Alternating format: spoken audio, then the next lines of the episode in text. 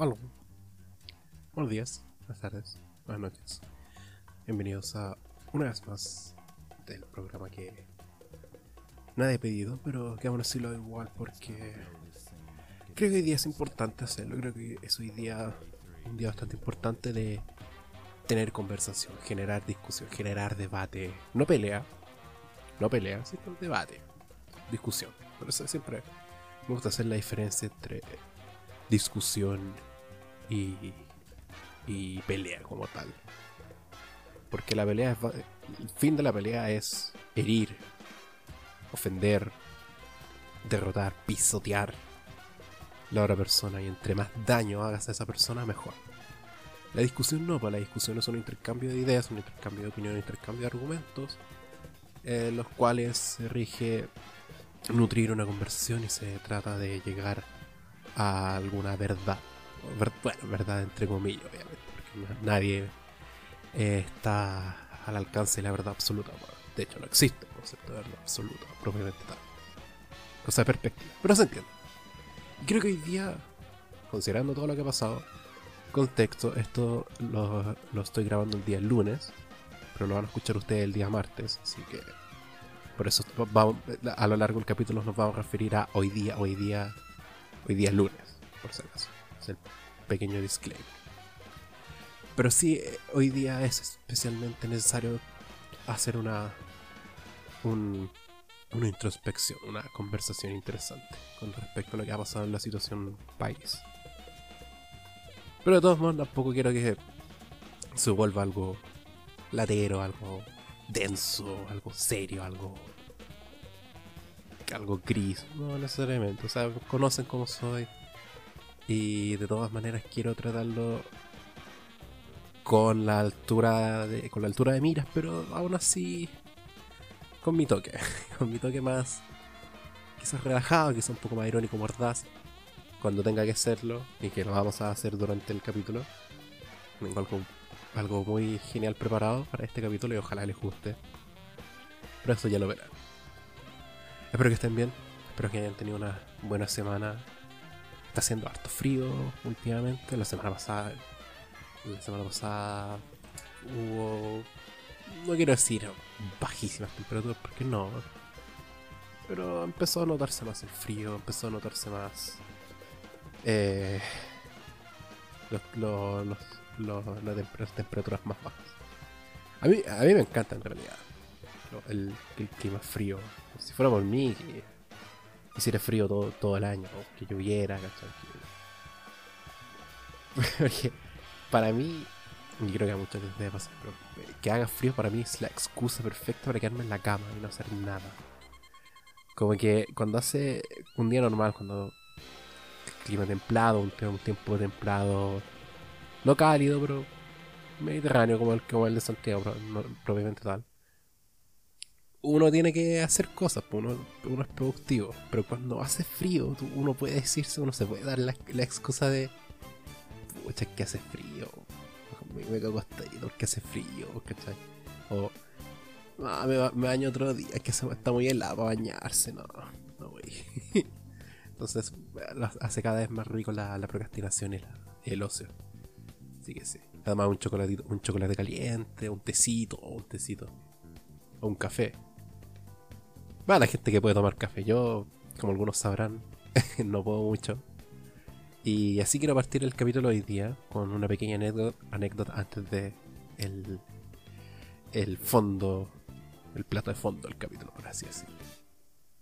Desde unas semanas atrás empecé una una travesía, por así decirlo, una, una aventura con respecto al, al, café. Para la gente que no sepa y que no me conoce tanto, eh, yo tengo un problema con el café. Mi problema es que a mi, a mi organismo, a mi guata, a mi guatita, el término científico, a mi guatita, me cae mal el café.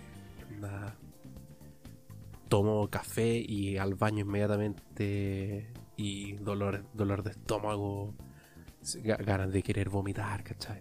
es, horrible. Y es horrible en todo sentido porque a mí me encanta el, olor del café, una de las que más me encanta. Y el café es rico.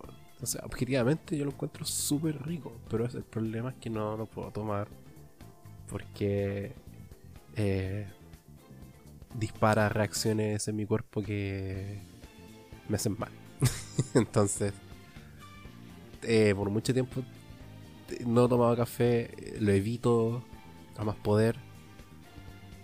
Porque tampoco es la gracia andar con dolor de guata todo el día o todo el fin de semana, que es para, para allá donde quiero llegar. Pero resulta que por la vida, un momento de la vida X, eh, TikTok empezó a recomendarme mucho a, o por lo menos así con el algoritmo en el, en el para ti, empezó a mostrarme muchos a muchas personas haciendo un reto que era el challenge de hacerse un café helado en un minuto. Entre comillas, hacerlo en un minuto porque ya tenían los, las mezclas ya hechas, tenían los vasos, las medidas ya listas, entonces era como ya estaba todo calculado ya. Así que no fue como tan desde, desde cero en un minuto. Prefiero. Entonces la cosa es que se hacía en el café y la preparación se veía interesante y, el, producto final por lo menos se veía bastante rico, se veía bastante apetitoso. apetitoso. Eh, hacerlo, hacerlo uno mismo, ¿cachai? Obviamente he ido a Starbucks, ¿cachai? Y, el café ahí sí, pues es rico, pero hacerlo uno mismo ya es distinto. Entonces mirando tanto estos videos yo me dije, wow, no sé qué me están dando ganas de, tomar, de hacer esta weá y tomármela. que a pesar de que me ponga a caer mal. Pero es que me está dando mucha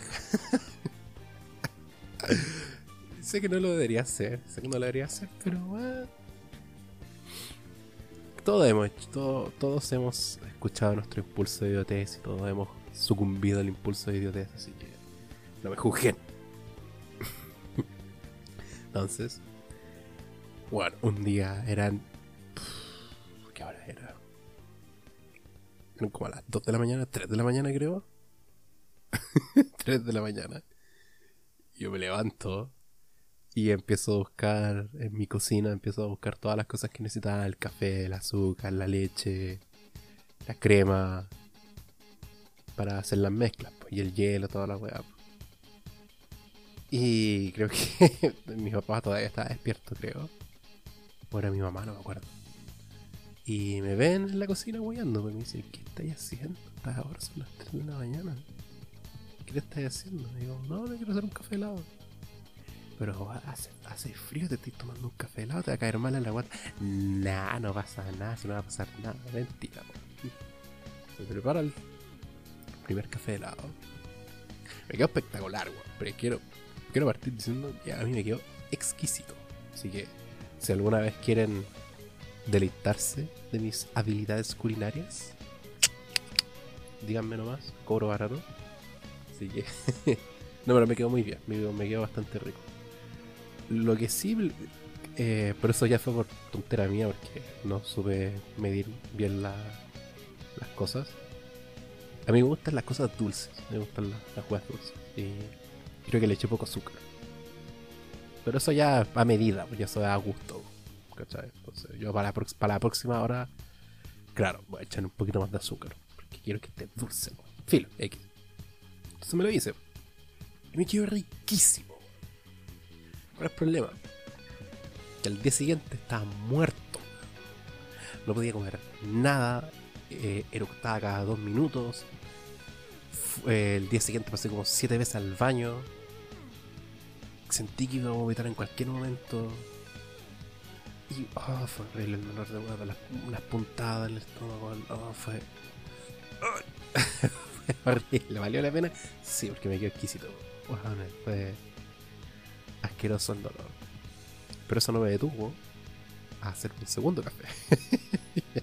lo hice, pero esta vez lo hice con leche de chocolate. Hice un moca, pero como bien artesa, como bien flight, bien cuba. Pero hice un moca. Y el moca me quedó mejor. Porque el moca ya, ya el de chocolate ya es dulce. Y tiene azúcar. Entonces, con algo ya azúcar que viene natural, con más azúcar, Qué rico. Eso fue el, creo que ha sido el que más me, más me gustó. Pero ahí no me dolió la guata después de eso. El dolor que tenía era el dolor del primer café que me hice, no del segundo, no de ese. Entonces ahí empezó mi teoría de... Porque yo siempre pensé que el café, o sea, bueno, sí, siempre el café ha sido lo que me cae mal. Pero este, este caer mal fue más brígido y era porque mi teoría era que era la leche que estaba ocupando. Porque el primer trago que hice era con leche entera. Fue con leche entera. El segundo, en la leche de chocolate que ocupé, era semi descremada y sin lactosa. Y ahí no me pasó nada. Entonces, mi teoría es que probablemente eso haya sido lo que habrá gatillado más mi malestar. El tipo de leche más que el café per se. Así que probé de nuevo. la semana pasada fue la última vez que me hice uno. De hecho, el viernes pasado me hice uno. Con leche.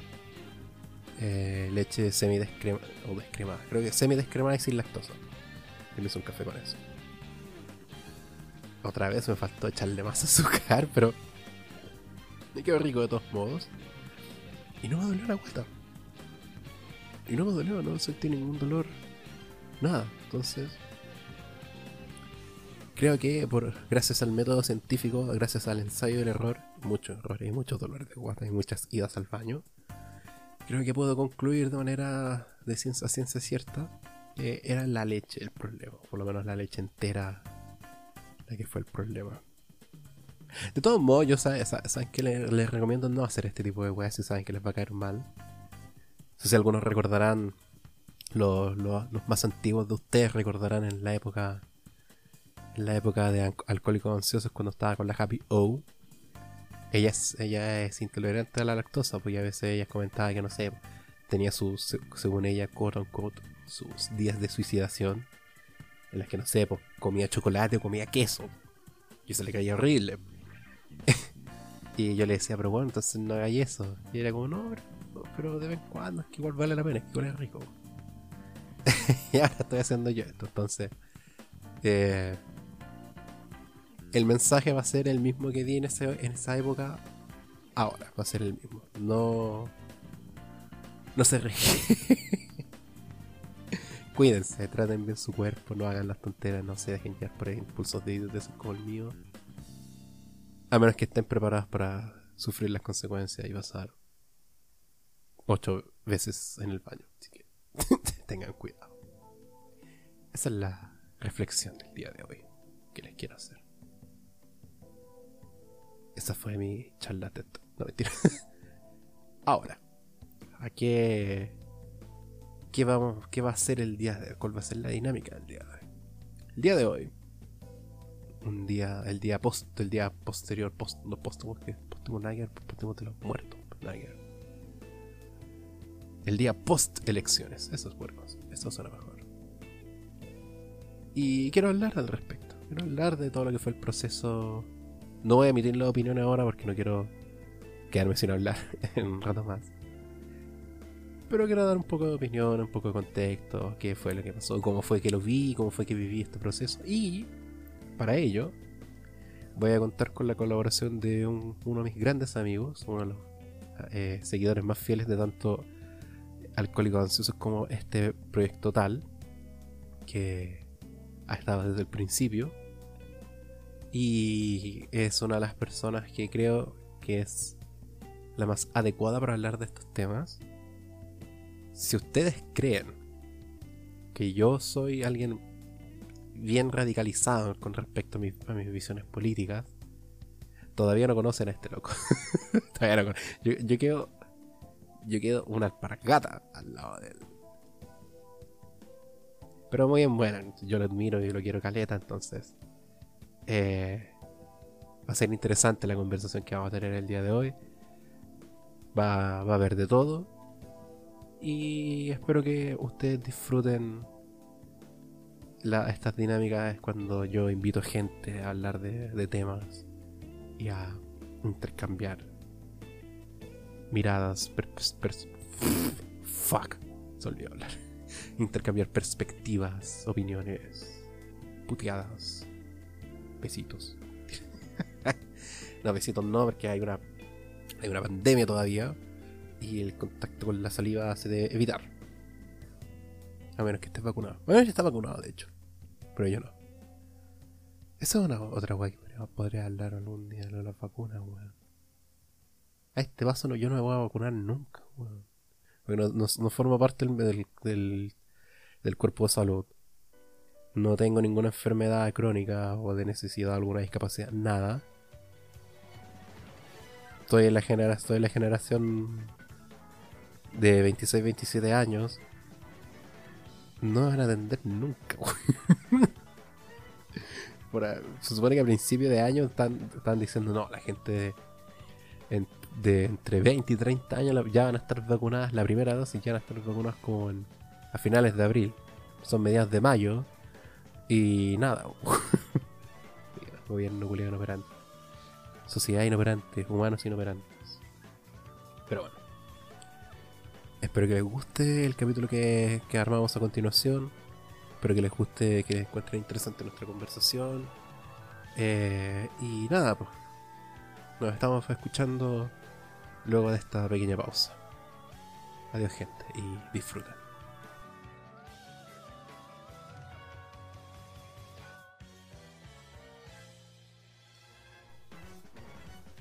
Aló. Y ahora le doy la bienvenida a otro gran amigo mío que curiosamente ahora, que me, ahora me acabo de dar la realización de que todos mis invitados, contigo incluyéndote, son todos del Alonso, weón. Son todos maristas. Po- Aguante el podemos, po- podríamos armar un, un Maristaverse, un crossover. Sí, bueno, y nos ponemos a hablar, no sé, de, de música, de Star Wars, de juegos, de política, de la. No sé, weón, sería, sería interesante. Pero más interesante sería que eh, esa voz que escucharon se presentara. Eh, ya, pues bueno, yo soy Enrique Martones, eh, casi abogado, estoy a puertas de jurar. Eh, curiosamente me parece compañero de Universidad del Crispo, Sí. Que también estudió donde mismo, pero a ese bueno lo cacho en pelea de perro. para nada, para nada, para nada. No sé si él me cacha a mí, no tengo idea. Creo que de vista. No sé si- le, le he comentado de ti y es como, ah, lo, lo del, del colegio Ah, y mono culiao que andaba colgado en la reja, ya. Claro, como que te, te, te, te conoce de vista, ¿no? Como que. Sí, al Orlando, Orlando se llama cierto. Eh, ¿Quién, quién es Orlando? No, no, no, no, no, no. ¿Cómo se llama el de Star Wars? ¿Qué- qué es Star Wars? Eh, Rolando. no, no, no. Rolando. Rolando. Rolando. Puta. Uy, perdón al Rolando, weón. A ese sí lo cachaba de vista en el colegio y después como que una vez nos juntábamos en un bar, Sí. ¿te acordás? No, no hemos, jun- varios juntado un par de veces. Eh, eh, he mezclado Sí, los, los- el universo. El Marista ver se ha juntado alguna vez. Sí, sí, sí, sí. Sí, Sí, bueno, anda, falta un crossover con el Crispo cuando, cuando agila con el tema. sí bueno, sería, sería ideal. Pero es eso, básicamente. Nosotros nos veníamos conociendo del colegio, del mismo colegio. O sea, hay un colegio nefasto, curiado, que cada, cada vez cada vez va sumando más weas malas para, Una pedófilo esa, ¿eh? Sí, bueno, entonces. Como que antes, lo, lo que conversaba con el Rolando, el capítulo anterior, que antes como que te da orgullo decir que no, yo soy marista, yo soy de. De soy del Alonso, Sí, del marista po. de Santiago, ¿cachai? Sí, pues, uno decía, no, uno identifica a los maristas. Sí, yo voy así, yo identifico, ah, este es marista de los Hins. Ah, los valo- que los marista. valores, que ¿cuáles eran los, ¿cuáles eran los valores los tres? O la humildad. No sé. Trabajo, el amor por el trabajo bien hecho. la- lo, que menos, lo que menos son los, los maristas son humildes. Manga, mediocre. Lo que menos weón. Pero sí, pues, La nosotros nos conocemos del colegio, somos de la, nosotros sí somos compañeros de curso, éramos de la misma generación y nos hicimos compañeros en técnicamente nos hicimos compañeros en el 2011, Te- que eh, Claro. eh, el cómo funciona nuestro colegio es que ya uno pasa desde no sé, desde la básica hasta segundo medio, está con un curso X.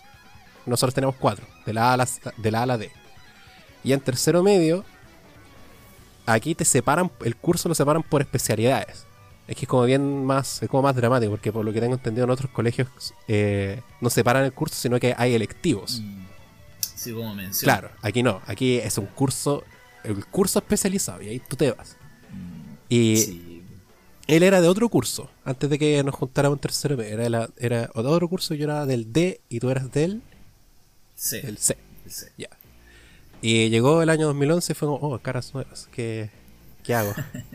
¿Qué- qué- em- tengo que empezar a socializar de nuevo. Esto no- no- yo, no, yo no firmé, yo no firmé esto. Pero nuestra historia se remonta más atrás, pues Gonzalito. No lo Ah. Estaba pensando si, si lo podía contar. Ya, sí, que. Sí, cuéntalo. Yo, todo, muy ya, ya, ya, ya al Kikito, yo antes, yo le tenía miedo al Kikito. Que tuve un, tuve un, un, un percance. Todavía me, Sí. todavía me da risa. Tuve un, un pequeño percance. ¿Qué curso estábamos? ¿Estábamos como en segundo? ¿Tercero? Eh, segundo ¿O básico, tercero? segundo, tercero. Yo, segundo, yo llegué en segundo del colegio. Ya, bueno, si tú recordáis con mayor Así que- exactitud el, el curso. Sí, debe haber sido segundo o tercero, uno o dos. Sé que estábamos en el, en el patio del patio grande. Sé que eso es lo único que, sí, era lo único. éramos niños. era lo único que recuerdo. Y yo estaba con, con, mi, con mi grupo de, de amigos, de compañeros de esa época. Y. Eh, estaba con mis compañeros y. Y de, y estábamos viendo. eh, nos encontramos con un. Con un loco, con un compañero. Con un- otro, otro compañero, pero de- del otro curso, del C, que es el curso del Quique. Y que. A mi grupo de amigos nos, nos- Por razones que no me siento muy orgulloso de reconocer el día de hoy. No, no, No, no, bullying, weón. no, no, nos da, nos causaba bastante. Es que, es, conchito, es que, Eh. conchito, madre. Yo, yo sé que- yo el primer capítulo del podcast lo que primero que dije es que, weón, yo era de esta manera, ¿cachai? Yo pasé por esto, por esto, y ahora estoy como reformado y como que ahora sí. volver a recordar. Sí, éramos niños. Sí, éramos éramos niños. Y aparte, imagínate, un colegio de hombres que igual le fomenta hartas actitudes nefastas, pues, weón. Sí, weón. Puta, tengo hartos compañeros que lo weamos por ser más afeminados. Puta, como que eres parte del crecimiento pues. Sí, weón. Así que no, no hay que sentirse tan avergonzado. Creciste. Bueno, en, eso, todo caso, claro, en to- en, en todo caso, nosotros no lo weamos por manera porque no, no, lo, no lo conocemos la faceta, Mm. nosotros lo, lo porque, no sé, lo encontramos raro, ¿no? así como friki, Sí, ¿cachai? sí. No, no alcanzamos a, a, a conocer si era como en ese entonces se No, podría entender como a manera. por eso. Y yo me acuerdo que nosotros no, como que. Puta, es que no, no sé si burlarnos era la palabra correcta, pero no, no reíamos. Así como, oh, mira, ca- cacha ese, cacha ese huevo. Y en una de esas, por alguna razón, yo fui, yo fui el que pagó el plato entero de todo mi grupo de amigos que se echaron para atrás, me dejaron solo. Y, y uno lo- y- y de, la nada llegué así como un huevón, me, como que me, me, aga- me agarra, me agarra la cotona y me empuja y como ya que callado, culiao, así como que- y yo cagado de mierda. Como, ¿qué? Y ese, ese muchacho resultó ser resulta ser ahora actualmente uno de mis mejores amigos. ¿Quién les habla? a quien leal, a quien, a quien estoy invitando el día de hoy a, a, compartir, a conversar con ¿Cachai? Sí, ¿Cachai la primera te- impresión que me hice de ti, weón? Sí, pues, es que esa historia es, es buena, entretenida. Lo que pasa es que eh, yo llegué en segundo básico al colegio y por cosas azares yo conocí a este, a este cabro que estaba en la fila, la- antes de entrar a la sala el primer día, estaba delante que yo. Entonces eh, mi mamá me sacó una foto y el flash de la foto chocó con el flash de la foto de la mamá de él. Ya. Entonces, como que, ay, disculpe si hicieron amigas ella. Y dijeron, no, es que él es nuevo. Ah, él también es nuevo, que se, se llama tal, tal, qué sé yo. Y ya, pues amigo, y ahí yo, bueno, igual en este caso se cacha el tiro que algo, como que en el principio, como que no sé si es como, como alguna deficiencia, pero se le notaba algo extraño, pues, ¿cachai? Tenía problemas de sociabilización, ¿cachai? Claro. Era como más introvertido, tenía hartos Claro. Entonces, eh, en esa época yo tenía una faceta muy protectora. Entonces, No se me lo padriné. Porque... No se me, me. Bueno, porque en el curso también nos juegan caleta, pues. Yo, de hecho, hasta el tercero básico yo me quería por ir del colegio, porque no. Claro. Nos juegan caleta. A mí asociado porque me decían que yo estaba enamorado de él. Entonces, ahí también un juego medio homofóbico. y aparte yo era gordito. Entonces yo cuando alguien nos hueveaba, Mm. yo me enojaba mucho. Siempre muy temperamental. Entonces yo los perseguía. Sí. Bueno, yo los perseguía y me ponía colorado, pues, ¿cachai? Me ponía Sí. como rojo tomate. Entonces me ponía rojo y decía, oh, mira, viste, se está enamorado, se pone rojo. Oh. Pero alguna vez les queda uno y lo amenacé y resultaste ser tú, Sí. Sí. La- la- Y ahí esa fue toda nuestra relación hasta tercero hasta medio. el tercer mes fue como, oye, es que como que tu cara me es conocida, weón. de las pesadillas. De cuando chico. Fue como, fue como ¿sabes, ¿sabes qué? ¿Sabes lo que me pasa contigo? Que como que recuerdo un weón así como segundo, tercero básico que me sacó la cresta, que, eh, que- que me da el aire, no sé, como que te veo y recuerdo a esa persona. Flashback. Claro, hay flashback el, el PTSD, ¿cachai? Como por alguna razón. Y después nos dimos cuenta que, claro, eh, éramos, éramos nosotros en aquel entonces, fue como, oh. Claro. Sí, alguna vez lo recordamos medio curado, así, oye, fue, fue, fuiste tú, ¿cierto? y nos cagamos de reír. Sí, no, pero. Muy bueno. Bueno, gracias, gracias a Ay. ese tipo de conversaciones, a ese tipo de encuentros, nos, nos- empezamos a acercar y a unir más y ahora hemos, y hemos sido amigos desde el 2011, bueno, 10 años, cáchate, Oye, weón, brígido. caleta, por sí. Entonces, brígido. las cosas de la vida, por, por razones, las razones más bizarras, la gente se puede llegar a unir y hacerse amigos. Por Sí, Las vueltas de la vida. Sí.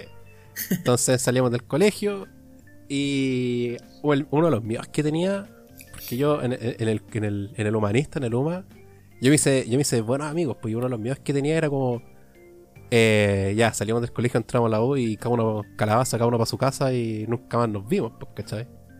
Y esa era una cosa que- de las que más me preocupaba, pero me duró como dos días la preocupación porque como al día siguiente de la grabación de Cuarto Peo nos seguíamos juntando, nos seguíamos carreteando, nos juntábamos para los cumpleaños, ¿cachai? Los celebrábamos, entonces era como... Nada, Sí, no, como el contacto que- ya no se perdió. No sé si pasó un año sin vernos. No sé si ha pasado un año entero sin vernos. Claro, pero Yo creo que al menos en un año nos vemos dos tres veces por lo menos. Así mínimo.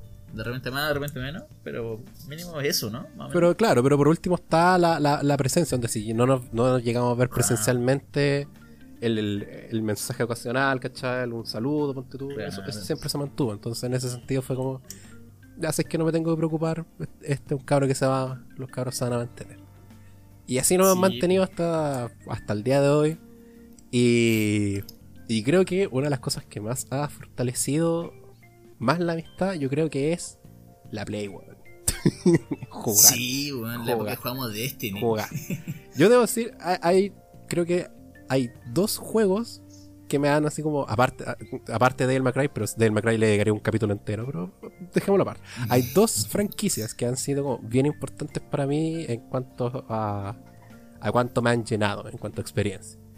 Uno más solitario, eh, que ya lo mencionaba a lo largo de todos los capítulos, que es Monster Hunter. Y el otro, no necesariamente por- propiamente por el juego, como es, porque le te- tengo muchas críticas al respecto al juego, críticas constructivas, sino es eh, eh, la cooperación que tuve en ese juego. Y ese juego es el Destiny. Y en ese juego, eh, básicamente hicimos comunidad con, con Kie Sí. y con más gente también del Alonso, el, el Maristaverse, cada vez más. Sí. Y Sí, fue, creo yo que ha sido una de mis mejores experiencias jugando, sí, ever, porque estaba en comunidad y había, había, había, no sé, pues habían, teníamos talla interna, nos, nos, nos juegábamos, nos apoyábamos, ¿cachai? Nos, nos recomendábamos cosas. Oye, hazte, hazte esta build, hagamos esta misión, vamos para acá. Las, Sí, ra- las raids, weón. Entonces, para mí las ra- la, la- Sí. Fuck. Me olvidé hablar. Las raids para mí han sido una de las mejores experiencias en juegos que he tenido ever. Claro, porque ahí como que cambia un poco, no es solamente como hacer un shooter, matar un millón de monitos, sino que también era como, ya hay que coordinar Claro. a, a los amigos, mira, yo mato a este, tienes que matar al mismo tiempo a este otro, si no Mientras, la cuestión mientras el falla. otro tiene que, tiene que quedarse quieto Claro. esperando para que se active algo. Claro. En el otro, la- el otro no lado del dispara mapa se, activar algo, tienes que apretar un botón, después tienes que correr para allá. Era todo un... Me acuerdo de una talla muy buena, no sé si ta- te, sabes lo que estoy pensando yo, ¿en qué talla estoy pensando? Es que, jugando que te- eh, hay varias. Pues la, el, La de los balazos. Cuando jugaron Destiny en la vida real. esa weá fue muy Para buena. hacer un poco de contexto, yo mi es la de San Miguel, la, la, la popular San Miguel. Y estábamos jugando, estábamos haciendo una raid y de la nada empiezan a sonar una, una banda afuera y lo- mi primera reacción fue, ah, petardo, o alguna wea así. Lo, lo que primero uno sube, ¿cachai? Llegó la mezcla. Pero después empezaron a intensificarse más los sonidos, los ruidos. Entonces llegué- me acuerdo que estaba en mi pieza, creo que abre, llega, llega mi mamá o mi abuela, no me acuerdo, y es como, bueno, están disparando. Y yo, ¿qué? No, no puedo poner, Bueno, no se puede poner no, pausa. se puede- no puedo poner pausa. estamos medio, estamos medio del rey, no puedo poner pausa. Estos juegos en línea, es como, what, están disparando, no importa. Y es como, ya, pero está en línea la weá, pero no puedo poner pausa. Claro. y sí, me acuerdo que todos te están preguntando como, weón, ¿qué, qué está pasando? Sí. Es que te dijiste como. Había una, como una pausa en el juego. Tenéis como activar algo para que vuelvan a Sí, salir po. los malos. Sí. Entonces dijeron, cabros, eh, denme un segundo. Es que, es que están disparando afuera de la casa. Con la. Entonces ya paramos, estos como medio nerviosos. Y se escuchaba por el auricular. Ta ta ta ta ta ta ta. Con la mayor calma del mundo, a veces que están disparando, podemos parar un poquito. Sí. Y dije, oye, weón, te estáis jugando a la weá en la vida real. Uy, muy fue bueno. ¿Qué año fue eso? Reído. ¿2017? ¿18? ¿17? Eh, sí, más o menos Sí, sí, sí. Por esa- por- esa por esa- por esos años. Sí. Sí, bueno. Oh, muy fue, fue, muy fue muy divertido. buena época, fueron buenos tiempos haber jugado Destiny. Estuvimos re pegados jugando Destiny por mucho tiempo, weón. Bueno, jugamos muchas Eh, horas. era- muchas horas. Era religioso, yo me acuerdo, en esa, en esa época era religioso así como llegar, llegar de la U y hacer como las, mis- las misiones diarias, dejarlas listas. Claro. Y, a- Sí, y- y sí. avanzar un poco con las semanales. Cosa que para el fin de semana, para el domingo, estemos todos listos Sí, y solamente hagamos la raid. Que nos, nos, nos comía así como un. sí, el domingo era sagrado la guerra. Sí, el, que el domingo básicamente nos comía el día entero hacer la raid. Porque tampoco éramos los, los buenos más pro. Necesaria- Sí, necesariamente.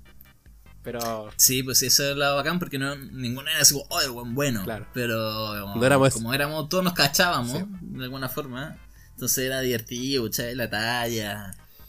Era, era muy bueno. Claro, na- nadie era nadie era speedrunner tampoco, entonces había nos, nos equivocamos harto, teníamos que resetear, muchos, muchos, pero, pero aquí que dije que fuerais para allá, Gonzalo Juliado, ¿qué estáis Sí. haciendo? ¿Dónde estáis? Tú tenés que hacer esto, no sé, Sí. tú, tú eres un tanque, weón, ¿por qué estáis acá? Cosas así, entonces era como, Sí, era como bien, era como bien divertido el, el, fin de semana, así que cosas así no- nos empezaron a unir y ¿Cómo se llama? El clan que, no, el, el clan que nosotros armamos. encanta- en- siempre me Mm. Encanta el nombre. infinita. Sí.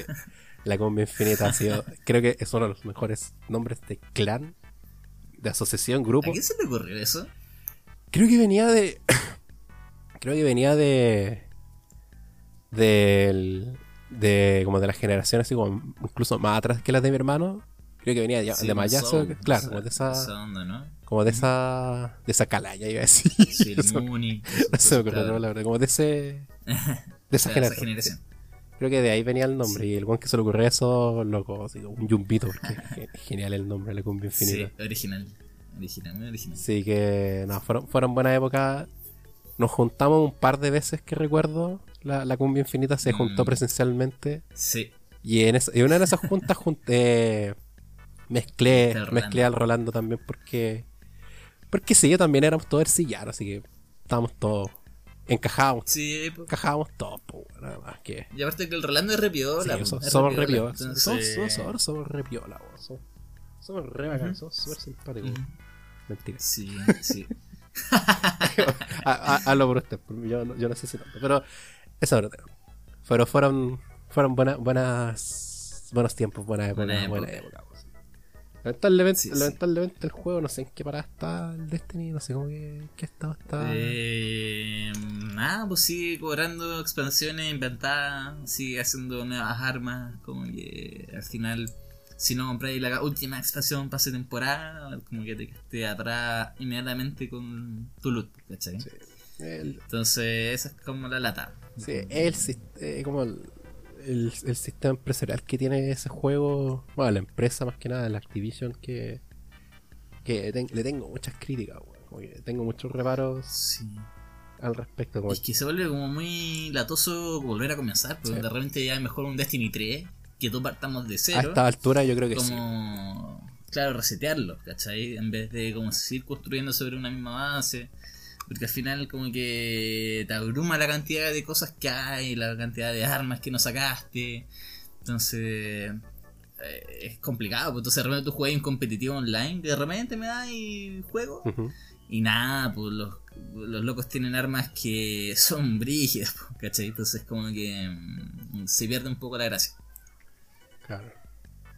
Entonces fue como que eso fue más que nada lo que me cada vez me fue como Sí, pues todos como que fuimos saliendo. a claro, como que fue desmotivando de a poco el Destiny.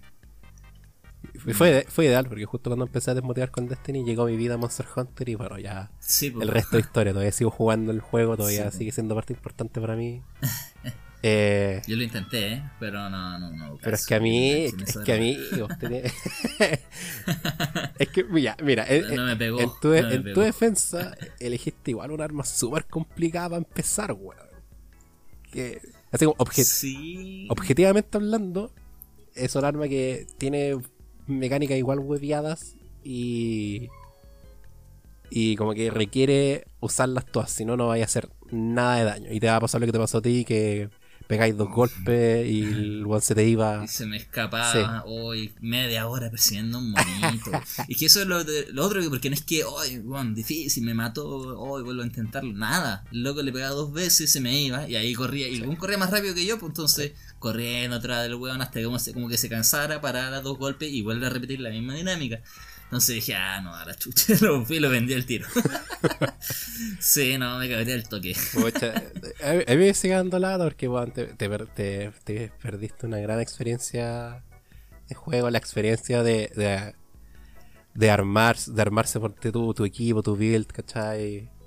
El, a mí una de las cosas que creo que uno de los géneros de juegos que más me, me están gustando ahora son los que tienen loot, los que tienen así como cosas, cosas al azar, así como que te premian al azar.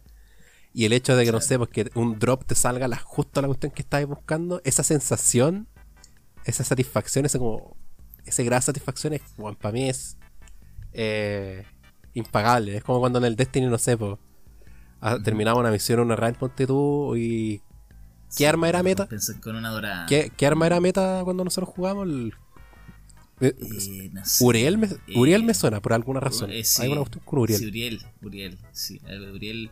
Pero eso era como, claro, es que lo que pasa es que eso no era una arma como excepcional, como dorada, pero era como una arma muy cotizada de las normales. Claro. De las moradas, Sí. ¿verdad? Entonces, como que era más difícil de sacar porque no era como la excepcional que tenías que hacer una quest y te la daban si Claro. ganabas. Esta como que te salía azarosamente y tenía como algunas quests más, más probabilidad de que salga y otras que no. Sí. Entonces ahí uno como que echaba la suerte. Sí, pues entonces esa sensación de que de justo te salió, que por fin te salió, Mm. o que no sé, pues, a no- pues en el caso de nosotros que éramos cazadores nos salía el, el, el casco del águila. Entonces, que, Sí. que salga el que estáis buscando con la estadística que estáis buscando, ya. Sí, porque eso la estadística Es- esa, esa era bueno, esa es de las mejores sensaciones que. Creo que de, de los juegos que me gustan son los que son así, que tienen que tienen un drop, que tienen loot. Y Monster Hunter creo que es uno de los mejores juegos que tienen, que aprovechan el, el sistema de loot. Y me da lata porque yo sé que pod- podrías haberlo disfrutado. Sí, pues a mí me gustan esas cosas, pues, como personalizar tu mono, ¿no? Y yo quiero que mi mono sea así, así, así. Sí, yo, Eh, desde la estética, las habilidades, como que a mí esa parte sí me pues. Sí. aparte que tiene un gatito y todas esas cosas, Un como que gatito. era detalle, sí, pues, detalles entonces- bacanes igual, entonces- pues. entonces, Entonces, como que a veces me han dado ganas de mandarte, sé, así como, así, así como un, un, un speedrunner de un jugando, ¿cachai? De alguien Claro. bueno, así como que alguien que sabe ocupar las dinámicas del juego para que veáis como, sabéis que este juego igual es. No es eh, lento, no es tedioso, no es así de mal Claro. construido, sino que si uno se, uno se da el tiempo de aprenderlo, es muy entretenido, es muy divertido. Pero bueno, al- Sí, al- alguna, en algún momento quizás te le, volveremos a eso. le darás, le darás una oportunidad y te darás cuenta del tiempo que, que has perdido odiando algo. Pero es. Hablando de odio. Hablando. un, un, Cacha, un ahí- buen- ahí- un- un buen- ese- ese voy a, a lo que- a lo que- al tema de de hecho.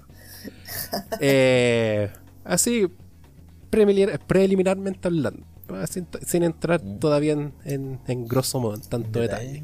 Ajá. ¿Qué opinión te merece la, los días del el sábado y el domingo en cuanto a las elecciones? Todavía no, lo- Y- todavía no los resultados, sino el- la experiencia como tal. ¿Qué me parece? Eh, con- era, ¿sabe? Yo creo que hay mucha expectación. Eh, porque al final todo se ha, dado- se ha venido dando en torno a una crisis muy grande.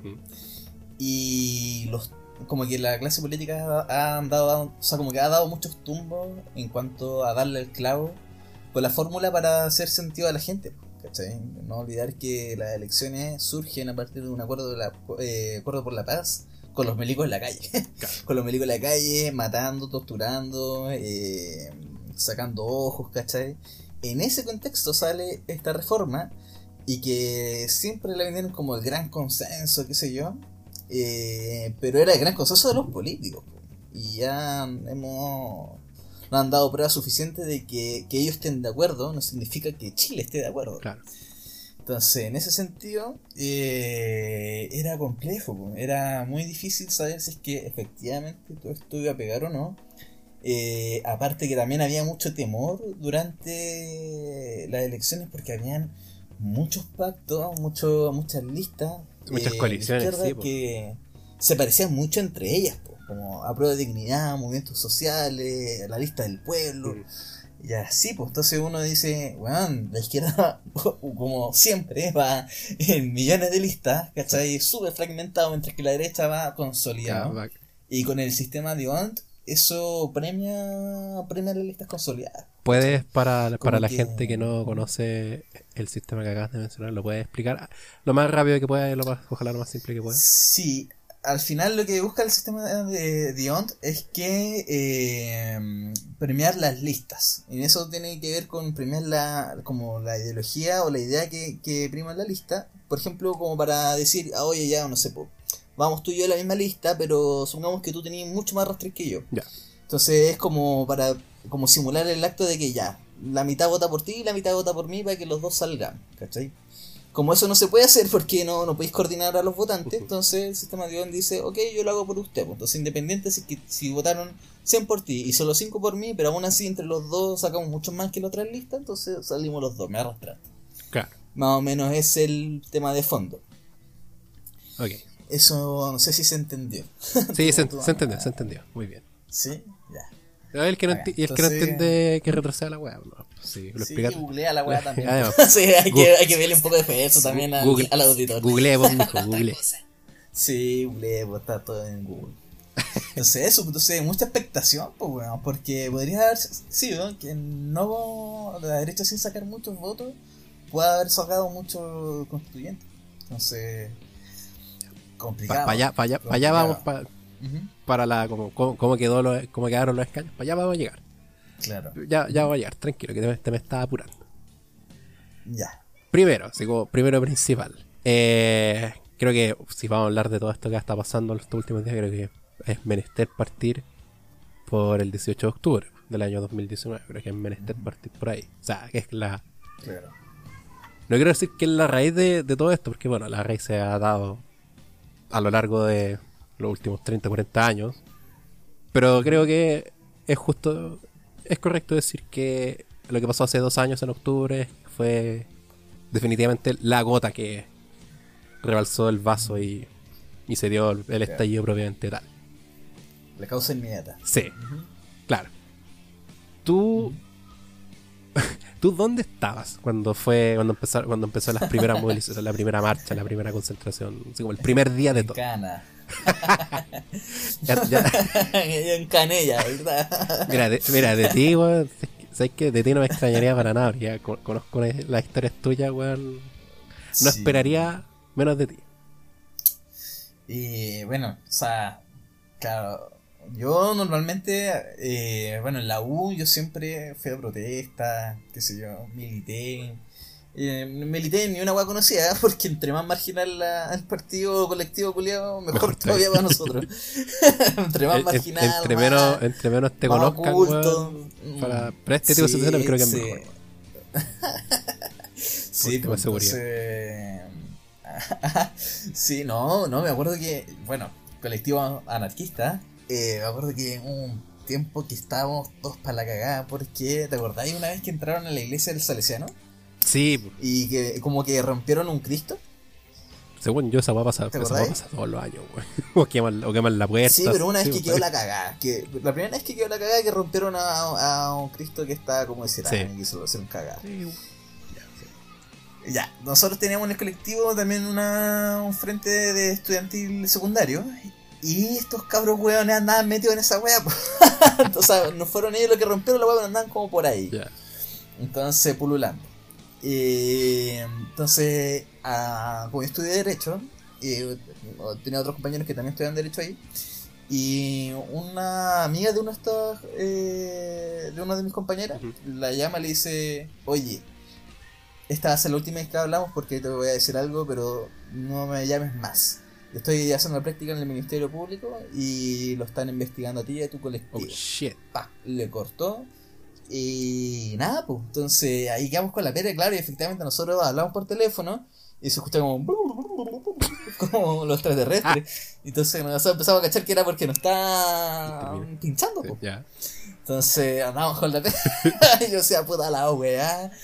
No, pero al final, claro, investigaron no solo a nosotros, muchas organizaciones anarquistas de esa onda y. Pero al final no pasó nada, Está de acá, po, por suerte. Está de acá, así que, claramente. Ah, sí, pues todavía voy a jurar como abogado, así que.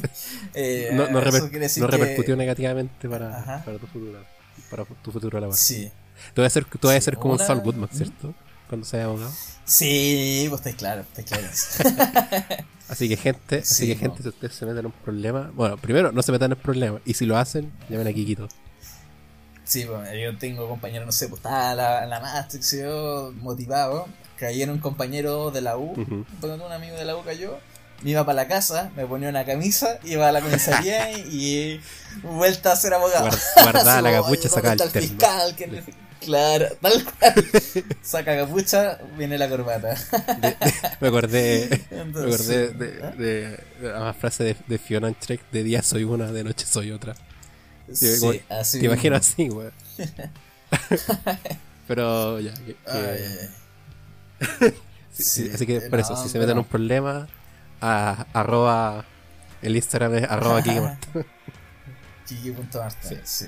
Sí. Ayuda, amigo. Y vamos. Una vez un amigo me llamó curado a las 4 de la mañana que se dieron cana.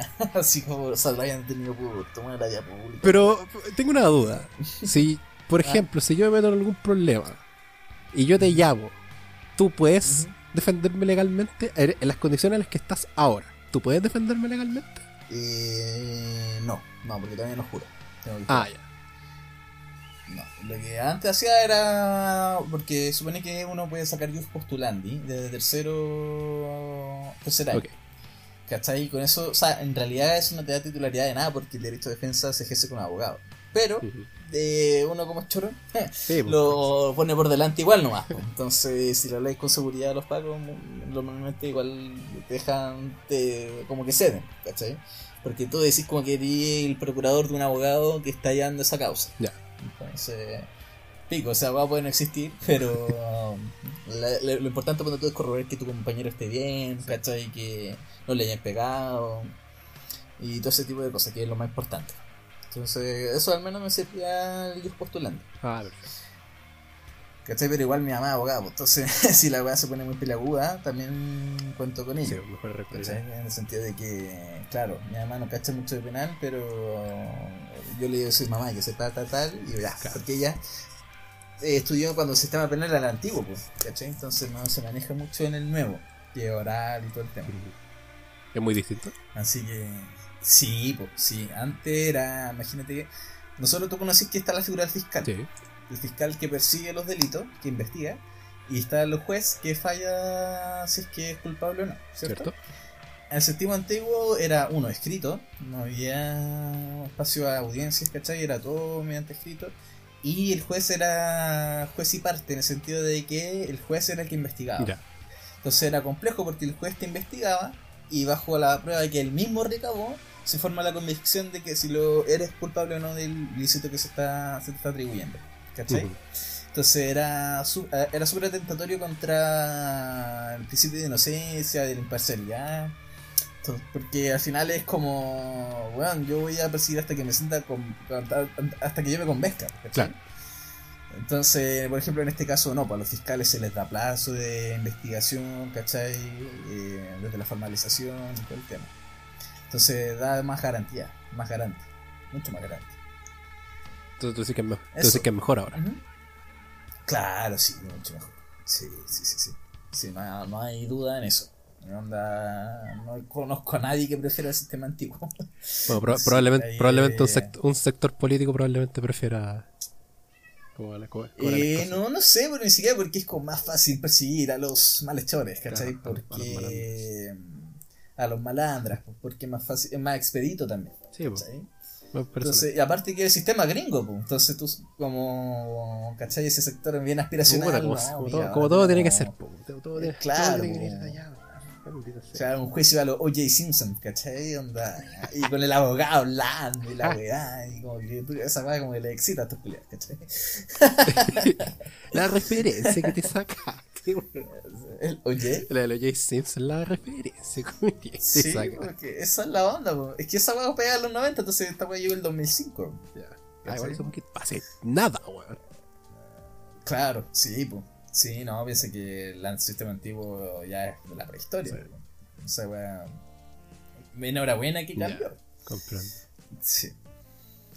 Debo, debo dejar en claro, por si, Eh. por si no se entendió, por- Ajá. y ha- hazlo por mí y quizás pueda hablar como, como las otras dos personas que escuchan este programa, que no somos expertos en, en leyes y en, en derecho, como podrás, te podrás imaginar. Así que probablemente eh, te vuelvo a preguntar cosas de nuevo, no entiendas, pero Sí, te, no. paciencia. Yo también hago el disclaimer de que penal tampoco es mi área. yo no me dedico a lo penal. Entonces, Nah, bro. eh, yo sí puedo decir, no, mira, nosotros en la 1 nos enseñaron lo siguiente. Tú hablas lo que sabes y lo que no sabes lo inventas, pero nunca te quedas callado. ¿Cachai? Esa es la premisa. Claro. Nunca puedes dejar saber que no sabes. ¿Cachai? Si inventaste y te carrileaste, la idea es que después como que tú investigáis, estudiáis de nuevo y si la cagaste la das vuelta sutilmente sin nunca contradecirte. Esto es un arte ser abogado. Sí, bueno, no se me di cuenta. Sí. Como, como- como que no. como que me está dando un poco de miedo querés que me repre- represente y que me defendáis, weón. Eh, No, sí, No, pero mentira. también puede ser usado a tu favor, pues, weón. ¿Qué? Yo puedo- puedo usar- puede, puede ser usado a tu favor. De, de hecho, Imagínate, yo le digo al Paco que, que el artículo tal, que el weón jamás va a saber y invento cualquier weón. ¿Cachai? Anda a saber uno. Bueno, yo he tenido esta experiencia con los Pacos. no sé si queremos entrar en eso ya. si, si tú querías, si tú quieres, es que tiene una historia muy buena. Eh, tiene una historia muy buena. Sí, en particular. Muy, muy particular. Pero es, es- esa experiencia que tuviste no fue para el estallido social, pues fue an- años antes que eso. Antes, sí, antes. antes. Mucho antes. Como, Sí. ¿Qué tan antes? 2000. 2015. 2015. 2015. Ya. Sí. Y eso fue, Eh, es- eso fue el año en que, corrígeme, pero eso fue uno de los años en que los buenos se metieron a la universidad a sacar gente o no. ¿O nada que ver? ¿O eso fue en la católica, Sí, o, no? ¿O fue en la Chile? No, no, fue en la Casa Central de la Chile y también estaba ahí. sí, también estuve ahí. Esa también es una historia muy buena, no sé si te la conté, te la conté. Parece que sí, por algo. Cuando estuve. Por algo. Eh, bueno, esa historia de la Casa Central también era muy entretenida porque estábamos marchando y empezó a caer la cagada. Entonces estaban especialmente bélicos ese día los pacos. Entonces nos fuimos con un grupo a la Casa Central de la Chile donde y parece que teníamos a prueba, algo teníamos. No, no, no prueba, pero algo teníamos que hacer. No, era una asamblea, era muy importante porque que teníamos a las 3. Entonces teníamos que guardarnos ahí, que cortara un poco el huevo, ¿no? Y de ahí nos íbamos a la asamblea porque parece que teníamos que votar pardo de nuevo, una wea así. Ya, entonces estábamos en la, en la casa central. Y la casa central colinda con el nacional, pues, ¿cachai?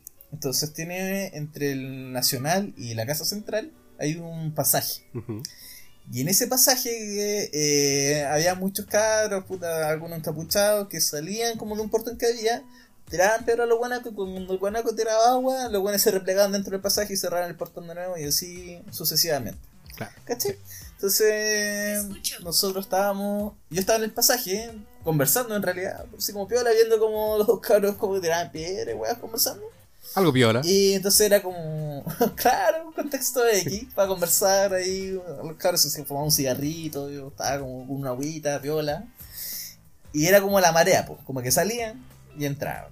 Salían y entraban. Entonces era un- verdaderamente un mar de hueones. Y en una, como que los hueones empezaron a entrar mucho. Entonces dije, cabros, tranquilo, weón, no pasa nada, no se, no se asusten. Y en eso veo por el portón entrando como unas cabezas verdes. Y dije, Cagamos. su madre entraron los pacos. Y dije, cresta. Y empezamos como. Yo me puse a la puerta a tratar de hacer pasar a la gente porque había gente que se había caído. Bueno, esto, entonces trataba de ayudar a levantar y pasaron a centrar. Todo un salvador, todo Y en eso. todo ¿Ah? héroe, todo un salvador. Eh, sí, pues sí, pues no. Sí, pues. Había que ponerse la camiseta y ya. Continúa. Y ya, pues entonces entraron los- todos los cabros, nosotros entramos, cerramos la, cerraron la puerta y eh, la casa central adentro tiene como dos patios interiores, ¿cachai? Que son simétricos, por, por decir. Y está esos patios y el- esto es como está, por donde nosotros entramos de ese pasaje, es la puerta trasera de la casa central. Estábamos en uno de los patios todos, asustados de que ojalá que los pacos que hayan entrado hasta ahí y después se devolvieran y salieran y no entraran dentro mismo del establecimiento. Y nada, pues, los buenos entraron. Y como que nosotros ati- atinamos como una gran marea, como que fuimos como hacia el hall central, que estaba en el frontis. Y en una alguien dijo, no cabrón, hay que darles cara. sí. Salimos de vuelta corriendo cuando vamos como al choque, pa, lacrimógena dentro de la, del- de la casa central. Y bueno, cagamos al toque. Y alguien dijo así como, repleguémonos en el segundo piso. Y ya, fuimos corriendo al segundo piso. Y en eso cuando íbamos corriendo, porque para la escalera estaban hacia el hall central, como en el frontis. Entonces íbamos para allá y yo veía para atrás, weón, los pacos repartiendo luma en la nuca, pero así con todo. Así, weón, nunca había visto tanta violencia como en ese, ese día. Y me acuerdo que yo iba subiendo y había un weón ahí como en el entrepiso de la escalera, Ok. eh, sentado en una silla como con harina en la cara, sentado, mientras ¿Con que estaban está? corriendo subiendo en estampida. Con harina en la Harina. cabeza, en la cara. Sí, como que les tiran harina cuando te llega mucha lacrimógena Ah. para que no te, te disminuya el ardor. Lo de la harina no Se la supone. Lo de la harina no la conocía. Sí, sí, la verdad es que hasta ese momento yo tampoco. Pero como que en esa weá como que Cualquier- siempre hay como remedios caseros. Cualquier cosa sirve, weón. como- En todo caso, sí. Sí, pues, sí, po. Entonces ahí dije, weón, loco, sube, entraron los pacos. Me dijo, hermano, no veo ni una weá, no cacho, ¿qué onda? Dije, weón, está en la casa central de la Chile, weón, entraron los pacos, hay que subir. Hermano, no veo ni una weá, me dijo, no veo ni una weá, por favor, ayúdame. Dije, ya, weón, tú ya para arriba, ya, ya. Weón, me lo echo al hombro. weón, ¿cuál soldado Ryan? Y empiezo a correr por la escalera con el culiado. Y, y la lacrimógena ya me empezó a dejar ciego. Entonces empecé a correr ciego. Así, ah, pa, necesito dejar a este weón donde lo llevo. Me dijo, corre derecho, derecho, derecho. Y fui corriendo. ah. Y llegamos a una sala, lo dejo tirado en el piso. Le dije, ¿está bien? Sí. Y dije, ya. Y dije, bueno, voy a ayudar a hacer porque están haciendo barricada. Y ahí, ahí como que caí así, como que me tiré al piso porque aparte como me agité y con la lacrimógena me había aspirado Sí. mucho. Entonces ahí como que me tiré un rato en la sala. Y nada, pues, como que. Y ahí como que apagué tele un rato. y, después cuando caché de nuevo, eh, ya había pasado el tema, ya se han venido los pacos, habían hartos lesionados. Bueno, quedó la caga. Eh, pero al final no pasó más de eso. Y esa fue la primera gran historia que tengo con los pacos. Una suave. Fue, fue algo suave. sí, suave, suave, suave. Sí, y la otra fue más rígida. Sí, fue porque fue más personal. Sí. Eh, ¿Te la cuento tiro?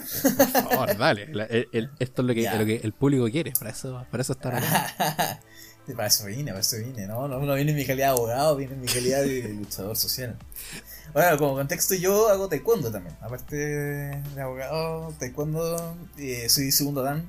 Eh, entonces, se supone que debería tener auto- autocontrol. Debería. Normalmente no lo tengo. Debería- debería, Se, debería. se supone que, por lo que tengo entendido, lo poco y nada que tengo entendido del arte marciales son para defenderse, no para atacar. Yo me defendí, ya me defendí. Pero bueno, juzgue usted a partir de lo que le voy a contar. bueno, corría el año 2015 Es muy y ya estábamos paro.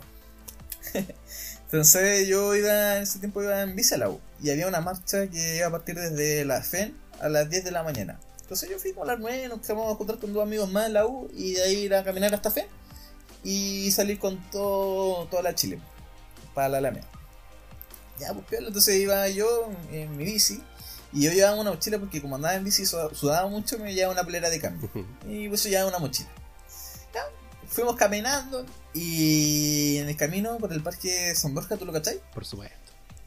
Eh, ya, pues entonces vamos caminando con yo y mis dos amigos, mis dos amigos sin mochila.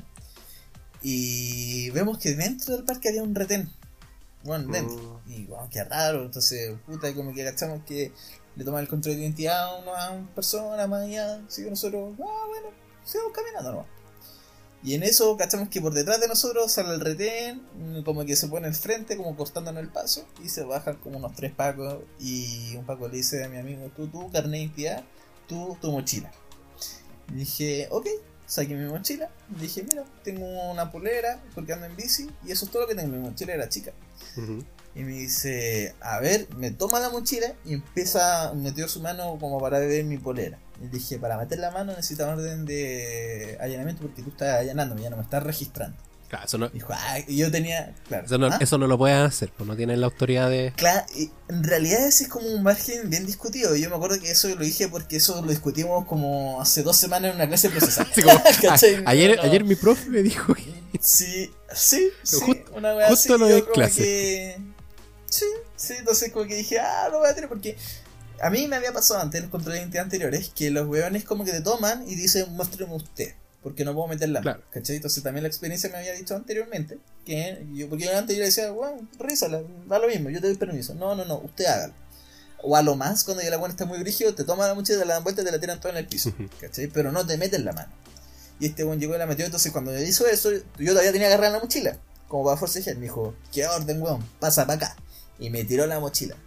Y ahí, como que ese como empujoncito que me, me dio con la mochila. Fue suficiente para activar. me- para activarte. Sí, weón.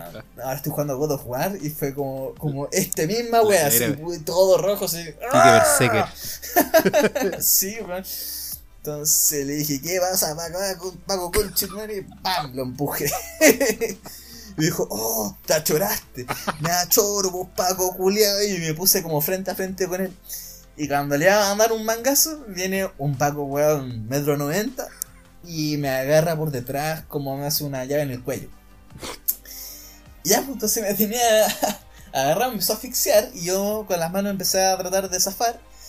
Y mientras que estaba en eso, el otro weón me empezó a pegar en la guata, pues, un combo. Y dijo, ahora estáis choro, weón. Y dije, sale, Paco, culiao. Mientras que forcejeaba con mis manos, con el weón que me asfixiaba, le empezaba a pegar patada al otro weón. Ya, pues, pataleando. y en ese forcejeo yo empecé a ir a negro, porque me- Sí, se me está yendo el oxígeno. Y me, ya cuando estaba casi desmayado, me tiran como saco papa al retén. Caigo al retén, pa, y digo, ¿qué cresta hice? Ahí como que, weón, me pasé de la ira al pánico, así, y en dos segundos, y vi que cerraron una puerta, pa. Iban a cerrar la otra, me paro, corro, le pego una patada a la puerta, la abro, y salgo corriendo, y me doy vuelta al retén, y me pilla otro paco que no alcancé a ver porque está al costado que no lo vi. Y me agarra como John Cena, así como desde el cuello, Sí. así, ¡pum! y con el impulso yo me di vuelta y quedé de espalda al piso. ¡pum! Y me apretó la garganta pues, con su mano. Y ahí se te va el aire al toque, así. ¡oh!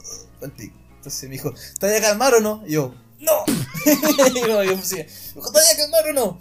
¡No! Y dijo, y ya estaba así, "Oh", y dijo, ¿te voy a calmar o no? Ya, sí, sí. Y ahí como que me tiraron al retén. Dije, cresta. Y mi amigo, bueno, esto fue en segundos, entonces me dijo, quedaron atónitos, así como para la cagada.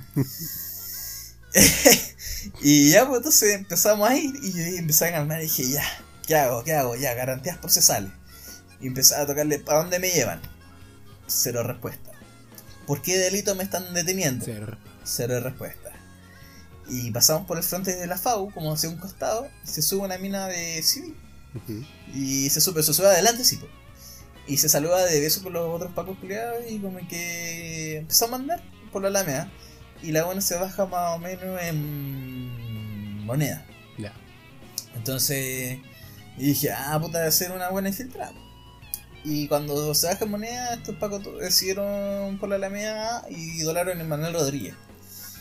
Y cuando vean por Manuel Rodríguez dije, ah, ya sé dónde me van a llevar, que es la tercera comisaría de Santiago, que ya me habían detenido. Tú te la una sabes de. Sí, y esa vez fue piola, porque me detuvieron sosteniendo un lienzo en la vereda y nada, me llevaron detenido hace dos horas. Y los pacos en verdad no, no, no hicieron nada más que, o sea, ahí. Y salimos, cero drama, Ya. ¿cachai? Nos mantuvieron, el fiscal dijo salgan y ya. Y dije, ah, ya, piola. Y yo, ¿cachai? Entonces que los pacos, al menos de esa comisaría, eran lo suficientemente decentes como para no pegarme, porque yo tenía miedo que como me había, le había pegado al Paco, eh, me pegaran a mí de vuelta en camotera, Sí. ¿cachai? Ya, llegamos, entonces ahí como me calmé un poco. Entonces llegamos mi me dice, ah, sí, ahí me calmé un poquito. Y no debía haberlo hecho, porque el weón me baja y me dice, a ver si eres tan choro, pues ¿qué dice el artículo 86 del Código Procesal Penal? Dije, mira compadre, yo no estudio derecho para aprenderme la ley de memoria, sino que para estudiar algo que jamás en tu vida vas a saber que se llama derecho. Y dijo, ah, vamos a ver si, si tan choro después, pues bueno. Y dije, vale, y dije, bueno, tú pega, lo mismo. y, y ya, pues entonces, bueno, se va, y a otros pagos me dice por acá, y me está engañando porque cuando nos detenían, mm, la otra marcha donde tú también, no nos llevan al calabozo, me llevan como una especie de gimnasio que Ya. tienen, al cual le ponen unas rejas más o menos improvisadas. ¿Cachai? Que en verdad no detienen a nadie, o sea, la weá son enclenques. Por supuesto. Como vamos a tenerte en un lugar nomás. Para hacer el efecto Entonces- de que hay. Claro, de que estáis detenidos. ¿Cachai? Porque normalmente llevan a tantos que los calabozos no te dan, pues entonces como que por eso adoptan esta cuestión donde como una gran jaula, donde nos ponen a todos. Ya, pues estábamos ahí, me están tomando los datos, y vuelve a aparecer este mismo pago en el que yo me agarré. Y me dice, no, este weón, llévalo para el calabozo. Dije, ah, me da weá, me, me quiere asustar, entonces, de esperar aquí el calabozo, me da Me da weá. Me da lo mismo. Sí, me da weá, me da lo mismo. Y dije, ay, ¿a dónde crees, Paco, me da lo mismo. No, pero tú, tú, Ya. tú en ningún momento cediste así, en ningún momento. No. es lo que más me encanta de esta historia. Sí, sí, no, no, yo mantuve, sí, mantuve, Yo, mantuve. yo, hubiera meado, Y- yo me hubiera meado tres veces, me hubiera cagado tres veces, estaría llorando en todo Eh, momento, me meé, sufricando, me, fue- me vendería así completamente, sapiaría todo. yo tengo información importante que dar. de, de una sola línea. ya, sigue, continúa. No, yo con lo que yo me cagué, y si me cagué, fue cuando, con lo que pasó al siguiente ahora. Lo que pasa es que me llevaron hacia donde están los calabozos y hay un paco con un escritorio y un computador. Entonces como que weón, eh, tenía mi sola entidad en su mano, entonces empezó a anotar los datos y weón como que escribía en el teclado con los puros índices, ¿cachai? Como viejo culiado, así, tac, tac, tac, tac, tac, tac, tac. Y dije, oh, el weón lento. Y ya, pues entonces le decía al Paco que estaba ahí, que ya era de oficina, no era del GOPE. Y se, le digo, ¿me puede decir por qué cargo estoy aquí? Eh, no, eh, deme un segundo, se lo vamos a comunicar al tiro que usted fue detenido por fuerza especial, entonces yo soy el encargado de decirlo. Dije, ya, pero tú me estás llenando el ingreso, tú deberás saber por qué me tienes acá. Me dijo, por favor, cálmese la weá. Y yo como, ya, ok, pico. No, no fue muy calmado el Ya, Paco para ya, decirte que te ok. calmaras la verdad. No, no, sí, weón, está, ya se desesperó porque yo también yo estaba choreando. Y Ya, entonces me calmé, empecé a esperar que el weón escribiera Paso Tortuga. Y en eso escucho a dos weones del golpe conversando afuera. Y un weón le dice, oye, este weón, ¿por qué está ahí? Me dijo, no, porque tiene un, un cuchillo en la mochila. Y yo, pasó, le digo, weón. Dije, ¿estás hablando de mí? Me dijo, si no digo, bueno, acá, ¿por qué me va a estar hablando? Y yo, mira al Paco que me estaba notando, le dije, tenía. ¿un cuchillo en la mochila? Y me dijo, sí, eh, Fuerza Especial encontró un cuchillo en su mochila. Y dije, exijo ver la prueba que tienen contra mí, que es un derecho procesal. Ver la prueba que Sí. tienen contra ti. Dijo, sí, lo que pasa es que está, está siendo procesada en custodia, ya se la vamos a mostrar. Dije, es que yo no tengo ningún cuchillo. Yo no tengo ningún cuchillo, nunca jamás he tenido un cuchillo. Dijo, bueno, no sé, eso es lo que vio Fuerza Especial. Entonces, no, déjame verlo ahora. Dijo, a ver, cálmese por favor, si se lo vamos a mostrar. Y yo, concha tu madre, y dije, este Paco culiado me cagó, me cagó. Y dije, en ese tiempo ya, todavía no había salido esta ley que se llama la ley Mikao, que era como que agrava las penas cuando tú seas maltrato de obra. En esa época, ah, bueno, y los abogados, si tú estás condenado a más de 3 años y un día, no podéis jurar como abogado. Y en esa época el maltrato de obra por sí solo no daba 3 años y un día, sobre todo si tenías eh, ¿cómo se llama? Reprocharle conducta exterior, Ya. como era mi caso, otra atenuante. Entonces le agregaron esta arma blanca y con el arma blanca sí podía dar que me fuera a dar tres años y un día, si me condenaba. Y dije, este Paco culiado, weón, me cagó. Y ahí yo empecé a sudar frío. Ahí empecé a sudar frío. Y hasta el mismo Paco, el que yo le pegué toda la weá, eh, me dice, ya, ¿a quién vaya a llamar? A mi mamá que es mi abogada. Y me dijo, sacó su celular, me dijo, su número. Y dije, 9, empecé a dictar, Sí. ta, ta, ta, ta. Y dijo, ok. Aló, y se fue a hablar con mi mamá, él, afuera. A mí no me dejó hablar. Y dije, me estás hueveando. O sea, yo como que miré al Paco me está hablando y dijo, weón, esto weón no se puede. Me dijo, no sé, tú tienes que hablarlo con fuerza especial. ¿Cómo fuerza especial, weón? Tú y el Paco acá. Y weón, tenían un póster con todos los derechos procesales ahí. Y dice, weón, mira, lo tenía ahí. Literalmente yo tengo derecho a no, hablar no con mi abogado. nada de eso. Y dijo, no, eso lo tiene que ver con fuerza especial. Y yo, puta, Paco culiado, weón. Entonces ahí también por eso odio a los Pacos. Y sobre todo si no, es que hay Pacos buenos de oficina que no hacen nada. No, Mentira, no, no. Porque los que no lo, lo que lo, hay Pacos culiados que cometen irregularidad y otros Pacos culiados que miran no hacen nada. ¿Cachai? Como este Paco. Eh, En este, en este ahí- podcast, en esta página, en este grupo, en esta comunidad, aquí se odian a todos los pagos por igual. Lo he repetido Sí. hasta el cansancio desde el primer capítulo hasta el día de hoy, así que Sí, No, sí, no, hay no, no hay- no hay Pacos buenos. Asesino y No el Paco Pacos cómplice. No, es que mi, ten más respeto, mi papá es Paco, mi abuelo es. Paco. Eh, sí, güey, Ah, especialmente, ah, especialmente tu papá, güey. Especialmente tu, tu abuelo, tu tío, güey. Bueno, y ahí, paralelamente también pasó una historia muy chistosa, que es cómo mi mamá supo de esta detención antes de que el Paco la llamara. Y ahí, retrotrayendo, mis amigos quedaron impactados. Ahí, weón, qué chucha, se dieron el Kike, se, agarró a combo con los Pacos y lo hallaron. Y fueron corriendo a buscar al centro de alumnos de Derecho. A yo conocía al presidente, éramos amigos. Y le dijeron, weón, se dieron el Kike. Y, dijeron, chu, y dijeron, chucha, ¿cómo no? Se, agarraron con los Pacos, se agarró a combo, weón, le sacaron la chucha, le llevaron al retén y no sabemos para dónde cresta y ahí dijeron, todo el mundo sabía que mi mamá era abogada, entonces, weón, tenemos que contactar a la mamá del Quique. Sí, pues. Y dentro del centro estudiante estaba eh, una mina que era amiga de mi ex, mi reciente ex. Habíamos terminado hace uno o dos meses, un mes, dos meses, por ahí. Entonces ella todavía no sabía que habíamos terminado. Entonces ella va y dice, oh, yo conozco a su polola, ella de seguro debe saber quién es, su- o sea, tener contacto a su mamá. Entonces, la abuela va y llama a mi ex. Entonces dijo, eh, tal, eh, si vieron detenido aquí, que la abuela necesitamos contactar a su mamá.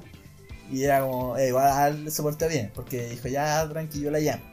Llamó a mi casa. Oye, un saludo, un saludo para la ex, si estás escuchando esto, lo dudo, pero te, te Sí, sal- se la te jugó, salvó la vida, jugó. güey. Te la- Sí, se la jugó, se la jugó. Podría me cagaba de esto, sí, sí, yo la aviso, cortar, jugar play, no, o cualquier otra weá. No, olvidarme del asunto y nada, pues todavía estaba detenido. Está en cana. Eh, ya, pues entonces llama a mi mamá y a mi mamá lo que, finalmente lo que le llega, mi mamá trabajando en el Ministerio de Salud como eh, asesora legislativa. Ya. Eh, le dicen, tía, al Kike se lo habían detenido, le sacaron la chucha, no sabemos dónde se lo llevan. Y mi mamá entró en pánico y se puso a llorar. Y todo el mundo era Andreita, ¿qué te pasó? No, que se al Kike, le pegaron, no sé dónde está. Y dijo, no, yo tengo que ir a buscarlo. Y mi mamá va a tomar el auto. Y a buscarme como en la calle, así como Paco por Paco, preguntando si me tenían. y en eso el subsecretario, que era su jefe de salud, le dice, Andrea, ¿qué pasó? Y le contó, y dijo, a ver, cálmate. Y dijo, déjame Cálmate, llamar". pues, No. estás casi en la Sí, cana, güey. así No, como- cálmate. Sí, sí, sí. Y llamó, no me acuerdo, a alguien, a un alto cargo de los pagos, no sé, como un director, no sé si era el director de carabineros, pero una weá por ahí. Y mm, le dice, "Oh, hola, mire, ¿sabes qué? Eh, tengo información de que eh, Carabineros detuvo a tal persona eh, en tal contexto, en, en tal lugar. Eh, y no, sabe, no sabemos su paradero y quisiera saber esa información. Y el Paco le dice, ya, sí, dame un segundo. Cortaron, llamaron de vuelta, sí, no, él fue detenido por maltrato de obra y por terminada blanca, está en la tercera comisaría de Santiago. Y a mi mamá le dijo, weón, mi hijo jamás ha andado con un cuchillo en su vida, nunca ha tenido. Claro, si- ni- ni entonces- siquiera en cocina en la casa, en la cocina, o sino cortan todo con, No, con la nada, mano. Con palo, Sí, con pues. palo, con palo, a lo más. palo medio afilado nomás, pero cero cuchillo. Eh, entonces mi mamá fue a la tercera comisaría y cuando iba para allá la llama este Paco. Y ahí volvemos a mi lado de la historia. y ya pues se va el Paco y empezó a sudar. Y el Paco culiao de la computadora termina de ingresar y me dice, ya, por favor pase a la revisión para que ingrese al calabozo. Ya. Y ahí pasó algo acuático, que está calificado como tortura sexual, que es el weón me dice, desvístase hacia arriba, me desvisto. Me, me, me dijo, dése vuelta, me miró la espalda, me dijo, póngase la parte de arriba, ok, desnúdese hacia abajo. Me desnudé hacia abajo, me dijo, Mm. agáchese tres veces. Me agaché tres veces, ahora vístase de nuevo. Y esa weá, eso de desnudarse, eso eh, está catalogado como tortura sexual, no se puede. ¿Cachai? ¿Siempre, Por- siempre, ha sido. ¿Siempre ha sido categorizado de esa manera o hace poco nomás? Sí, los tratamientos, o sea, internacionalmente se trata así, creo que los protocolos acá en Chile tenían eso, weá. La idea de eso es como ver si tenéis droga, como que no te vayan a pasar droga al calabozo, Claro, por el- ¿cachai? Por el chiquitín, el Claro. chiquitín malulín. Por el chico Julio. Sí. Mm.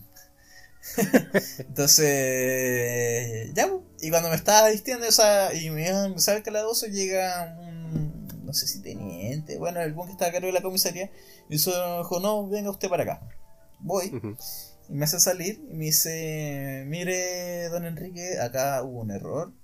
Lo que ocurrió fue que Carabineros detectó que había un cuchillo en el suelo eh, y asumieron que era suyo porque como tuvo una reacción tan violenta, asumieron que usted como que lo votó antes de la weá, no sé qué. Mire, si usted me firma acá, puede salir ahora inmediatamente. Y el papel que me están haciendo firmar decía como que mi garantía de debido proceso se respetaron en todo momento, que esto fue un error y que eximina a Carabineros como de toda culpa. Mm, Y yo dije, ¿qué hago? ¿Firmo o no firmo? Y dije, bueno, una de las formas de viciar el consentimiento, que es cuando yo, al firmar yo muestro mi consentimiento, ¿cierto? Sí. Pero, ¿qué pasa si cuando tú, Gonzalo, te pongo una pistola para que firme un contrato? Y tú lo firmas con la pistola en no, la tiene, cabeza. ¿Es no válido? tiene validez. po. Es que No, está diciendo. Lo mismo que acá. Está diciendo si, dice, forzado, si usted no firma, te va a ir ahí, claro, detenido. ¿Cómo se llama eso? Coerción, ¿o no? Eh, sí, sí, fuerza, fuerza se llama. Eh, los vicios de consentimiento son, los vicios de consentimiento son fuerza, error y dolo. Ya. O sea, sí. No, fuerza, error, eh, sí, dolo. Bueno, quizás me estoy carrileando y si un abogado me puede corregir. Hace que ya no estudio esa wea. Bueno, el, el Crespo cuando te escuche quizás te Eh, pueda. Sí, ahí, bueno, no, pajarón. Y dije, ah, chulo, yo pasé el examen de grado, me importa un pico. Ahora, vuelve a tu historia. Eh, Ya, pues, entonces dije, ya, firmé y me salí, pues. Y ahí estaba mi mamá esperándome afuera, obviamente me penqueó, me dijo, nunca más te vas a ir a protestar, y la weá. Le dije, sí, mamá, vieras. ¿Y le hiciste caso? Y No. eh, dos meses, dice caso. Ah, el tercer mes ya estaba de vuelta en las calles. Y eso, pues, esa es mi historia con los Falcons. Entonces, una relación muy cercana. Son, Mm. conocidos ya, son de uña mugre. Qué Sí, treme. sí, sí. me acuerdo la primera vez que contaste esa weá, estábamos, estábamos en el bar, estábamos Oh. tomando, weá. Sí.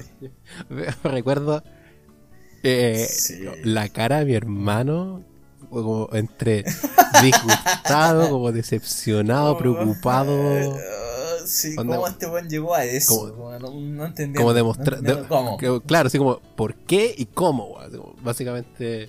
Claro, es que tu hermano es una persona como muy fría y calculadora. Sí, pues, ¿cachai? Como que. Un buen que jamás se vería envuelto en una situación así. Sí, entonces Como como que este- ese es para nada violento, ¿cachai? Como que para él no, no encuentra po. lógico. sí, Eh, el weón es como full racional, ¿cachai? Cero pasional. cl- Yo No no, tan así. Yo soy, soy, más- soy súper pasional. todo lo contrario. Entonces me acuerdo, me acuerdo cuando contaste esa historia, y era. Eh, Bueno, la conté cuando estábamos con el Rolando. Sí, estábamos po, y todos, la cumbia po, infinita. Sí, pues estaba ahí el Rolando también, testigo de esa. estaba la cumbia y ese- en ese entonces oh, Sí. fue genial. Sí, en pleno.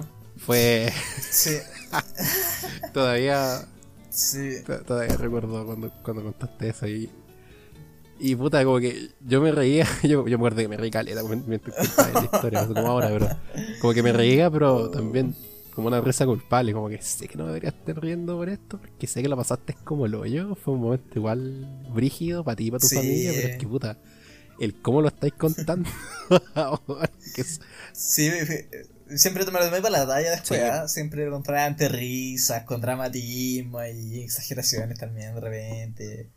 Si tampoco me agarraba a combo, yo traté de pegarle patada y la weá, pero más chistoso cuando me dice que me agarraba como con los pagos.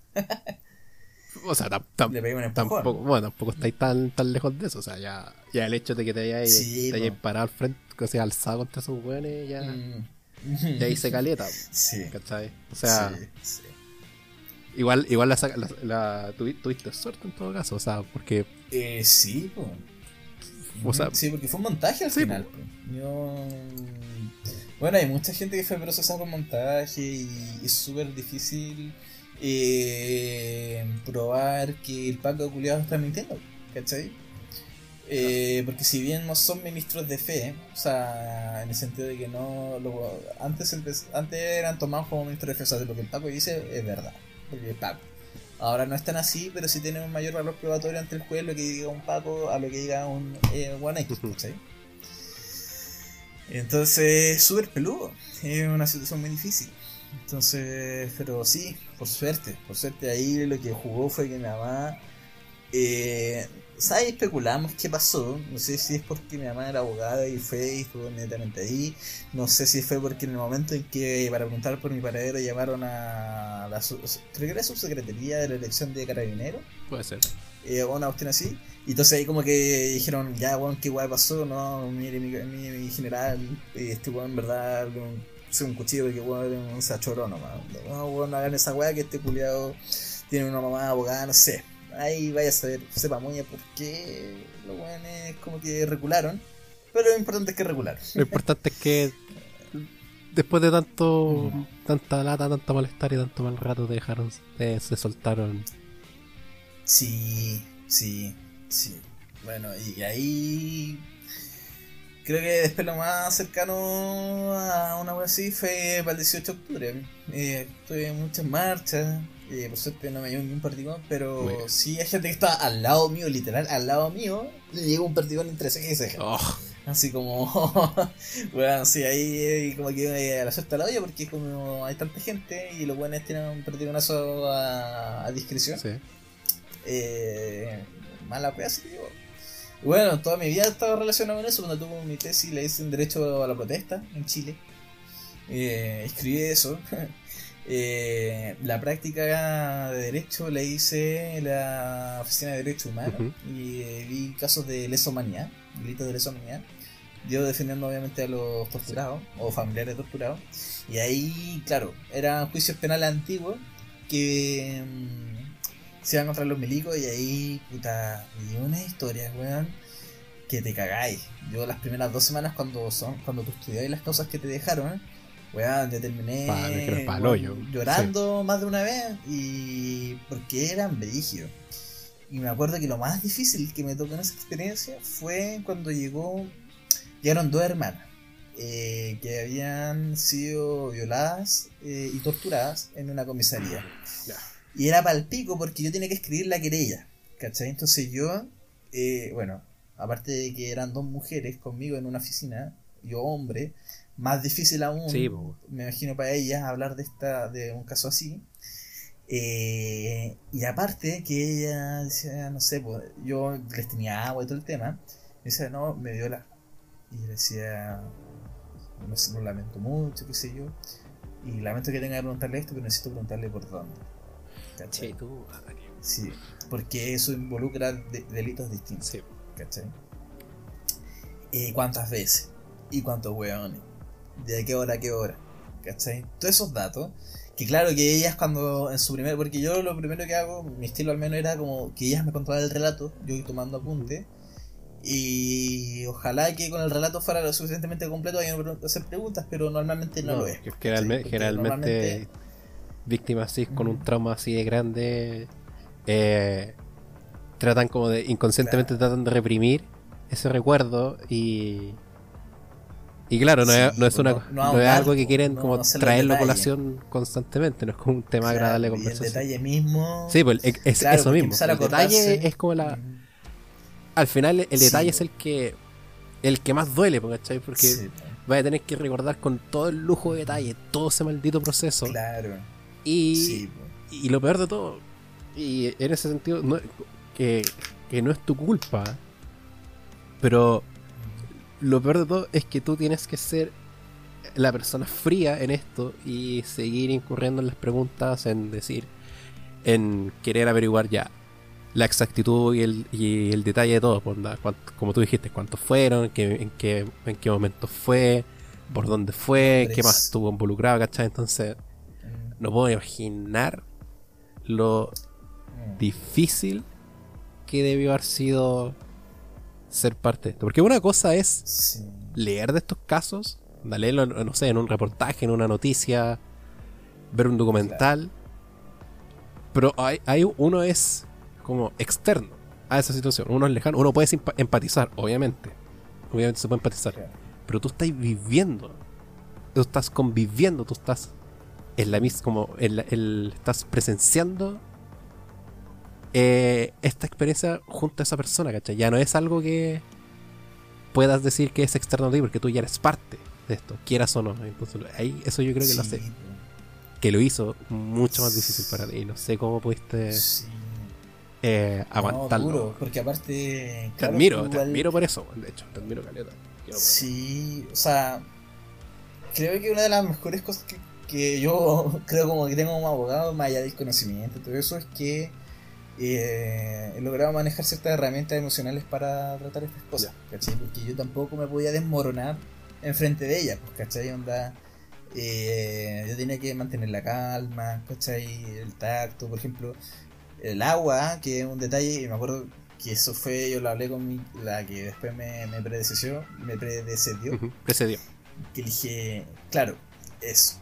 Que, mm, por ejemplo, nosotros la oficina es súper pobre, el agua no tiene agua potable, ¿cachai? Sea, el agua del baño no es potable. Entonces, yo como sabía que iba a pasar esto, yo compré un agua para llevar y tener ahí porque sabía que iba a pasar eso.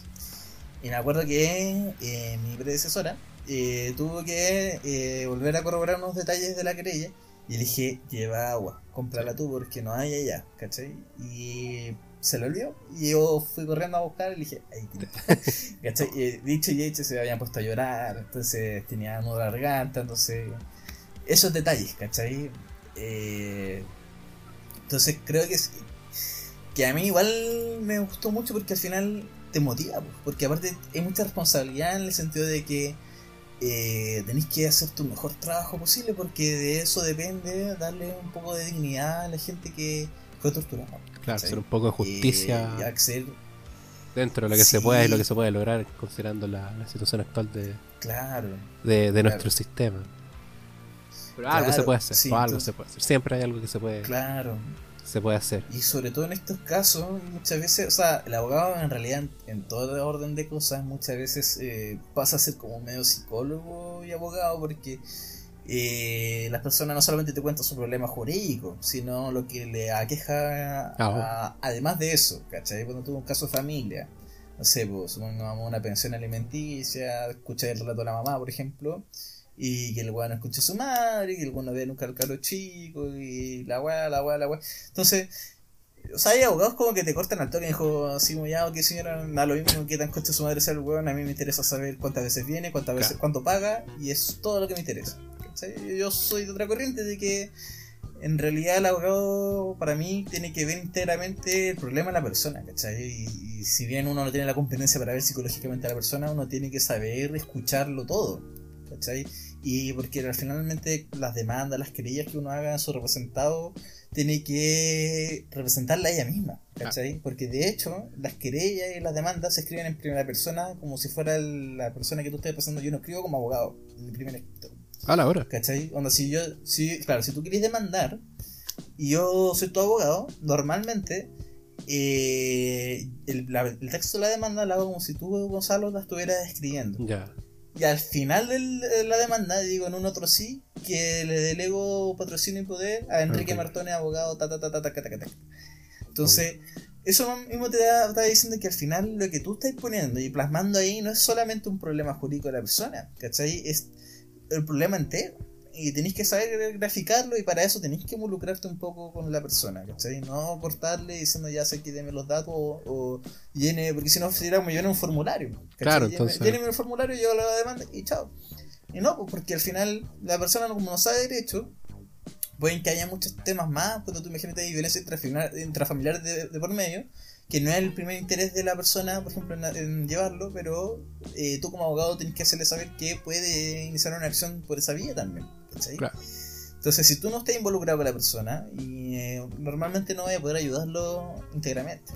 Entonces, en ese sentido, eso, fue a mí lo que me llamó de la carrera, ¿cachai? El poder tratar de, ayudar a las personas a acceder a una justicia que sea íntegra. Y bueno, y eso, eh, Esa ha sido mi experiencia, sí. Sí, bien complejo, bien movido, pero claro, igual, como que ahora hablando me he dado cuenta que muchas veces he estado relacionado lo que he hecho, lo que he estudiado y lo que he ejercido como en contra a carabinero.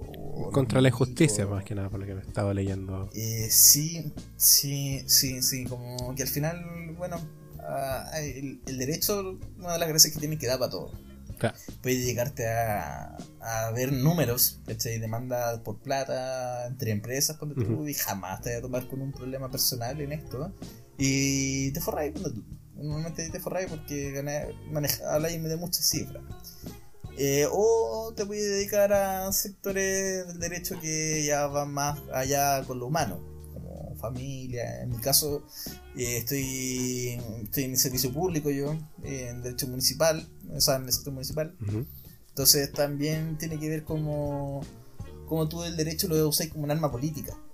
¿Cachai? Como tú, tu oficio, en realidad cualquier oficio, no solamente los abogados, cualquier oficio es político. Todo, es político. Depende de cómo tú lo Claro, o sea, de tú como filósofo, como profe, eminentemente, esa, eminentemente va a tener una función política. Exacto. ¿Cachai? Eh, de tomar posturas, ¿cachai? Eh, ser líder, ser líder de opinión, ¿cachai? Ser un, un, un ejemplo, alguien que... O sea, yo por lo menos quiero, ojalá quiero aspirar a ser un, rol a seguir. Eh, no solamente por, por, lo que, por lo que enseño, por, por las materias que voy a llegar a enseñar eventualmente, sino por por las convicciones y las convicciones que yo creo, por los valores que yo he, tratado de ser consciente a lo largo de toda mi vida. Entonces, creo yo que, o sea, tampoco quiero desmerecer la labor del, abogado porque estoy hablando con uno mismo y eres uno de mis mejores amigos, tampoco voy a hacerlo. Pero creo que también es importante, eh, y gracias por hacer, por mencionar lo, de los profesores, que es, si es que no, uno de los roles más importantes y que se debe salvaguardar el rol del del profesor. creo yo, creo yo. Entonces, sí, eh, en estricto rigor, sí, todo es político, todo oficio, todo trabajo. Al final todo va a ser todo va a ser político. Y, es interesante eso, porque es una, cosa que yo me acuerdo que me pasaba antes, mucho antes, cuando era un poco más joven, en mi época más, ¿cómo decirlo? Mi época más edgy. más. más cringe, más cuando. No, era lo que yo soy ahora actualmente, ideológicamente. Yo antes siempre decía, no, a mí no me interesa la política, yo soy político, porque son todos iguales y todo. Ese, ese típico discurso culiado que probablemente tú, también deberías estar muy chato ya de escucharlo.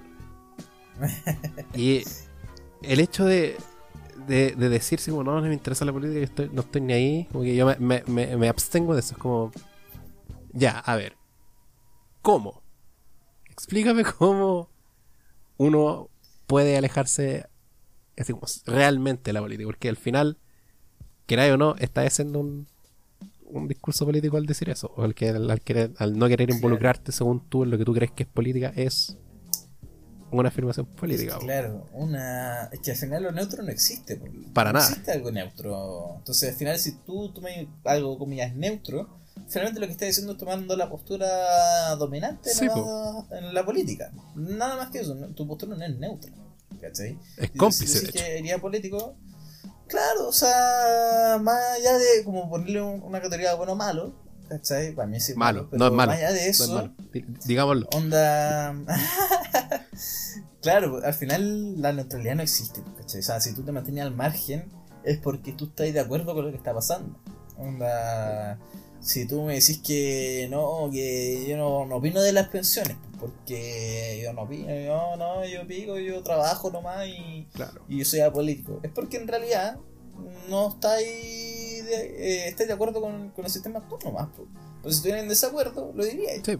Entonces al final la neutralidad es un, un invento en ese sentido. Y el hecho de que no te disguste, por ejemplo, la injusticia de, de lo que es, por ejemplo, el sistema de pensiones, el hecho de que no te disguste y que no te parezca que es algo que se debe cambiar, algo que se debe arreglar, eso ya es una postura política. Eso ya es Exacto. ser político. Y el hecho de que, bueno, dudo que gente que me esté escuchando sea de esta manera, de, de esa manera de pensar. Pero si tú estás escuchando y eres de las personas que dice eso, primero deja de escucharme, bloqueame porque no, no me interesa eh, que seamos parte de la misma comunidad, así que vírate por favor. Y segundo, pégate la, pégate la espabilada, po, weón. Así como. Usted no es nada, no es chiste ni limonada. Se la pasa, Sí, pues, se la pasa entonces- conociendo su dignidad, diría Don Víctor Jara. esa... ¿No cachado esa canción? Usted no es nada. Sí, sí, no es sí, sí, sí la conozco. Entonces, sí, y, y- y es. y El, y a veces, me, claro, veo atrás y yo era, yo era alguien que decía mucho eso. menos mal que fue antes de, de que nos conociéramos y que nos hiciéramos más cercanos, más amigos, porque probablemente. ¿Qué te hizo cambiar? Así como, ¿Qué te hizo el break? Así como, weón, no. Eh, ¿Fue el 2011? ¿Fue, fue qué? ¿Qué, qué- A ver, ¿Qué pasó como ahí? que. Así como un quién, no necesariamente, pero. ¿O no qué? ¿O qué? Fue- En términos políticos. Claro, en términos políticos, o sea- como... Eh, por mucho tiempo, yo- o sea, ya claro, es algo que ya te comentaba a ti, ya lo he comentado en el podcast, que crecí bajo un alero, un cierto alero político, religioso, tradicional, por así decirlo. Y por mucho tiempo yo me sentí cómodo ahí, pues, ¿cachai? Yo eh, promulgaba las mismas creencias que, que con las que me criaron. Pero a medida, a medida que crecía, a medida que leía, a medida que conocía más gente, expandía mis círculos, expandía más experiencias, ¿cachai? Conocía más otras realidades. Ahí fue como de a poco, eh, como que fue- de a poco fui entrando en razón de que, ah, quizás no es tan, quizás no es tan cierto lo que yo creía. como que, que parece que no está tan, tan en lo correcto lo que dicen, lo, lo que dicen mi, mi- mi- las personas que, la- familia, claro, mi familia, sí. la, como- la forma en que fui criado. O Eh, sea que fue un proceso más que un hecho puntual, así como, oh, sí, esta me hizo sí, pues sí, pues sí, tal- fue como una weá que llegó un día de la noche a la mañana, fue como, ¿sabes que ahora Sí, ahora voy a, voy a dejar de, voy a dejar no sé pues, voy a dejar de ser de, de ser facho. de derecha y voy a ser ahora anarquista weón, rojo ateo todo, todo lo que no fue algo algo gradual y eso se fue como eh, empezar a ser más fuerte claro por la época del 2011 2012 más o menos por esa época eh, yo lo que recuerdo recuerdo el 2011 lo recuerdo que se, es porque creo que en esa época fue que se empezó a masificar harto la- las movilizaciones estudiantiles y si no me equivoco eh, ahí fueron las primeras marchas de Hidraicen, si no me equivoco. ¿Fue ese año? Sí, Ya, sí, sí, más o menos por ahí. ya, pues entonces eh, pasaban esas marchas y, y, y to- to- toda, todas esas exigencias sociales fue como, ah, quizá, ¿por qué estarán, por qué están marchando? Entonces me metí un poco más a investigar, a leer por mi cuenta. Fue como, oye, ¿sabéis que tienen razón, weón? Pero esto no es lo que me enseñaron en mi casa. ¿Qué está pasando? ¿Qué es esto? ¿Qué significa esto? ¿Cachai? Y ahí pasando los años, conoci- conociendo más gente, hablando con amigos, juntándome más contigo también, eh, juntándome con otros amigos, amigos de, de, de mi barrio también, que eran un poquito más, un poquito más radi- radicalizados que yo. Eh, me empecé a dar cuenta de que, ¿sabes qué?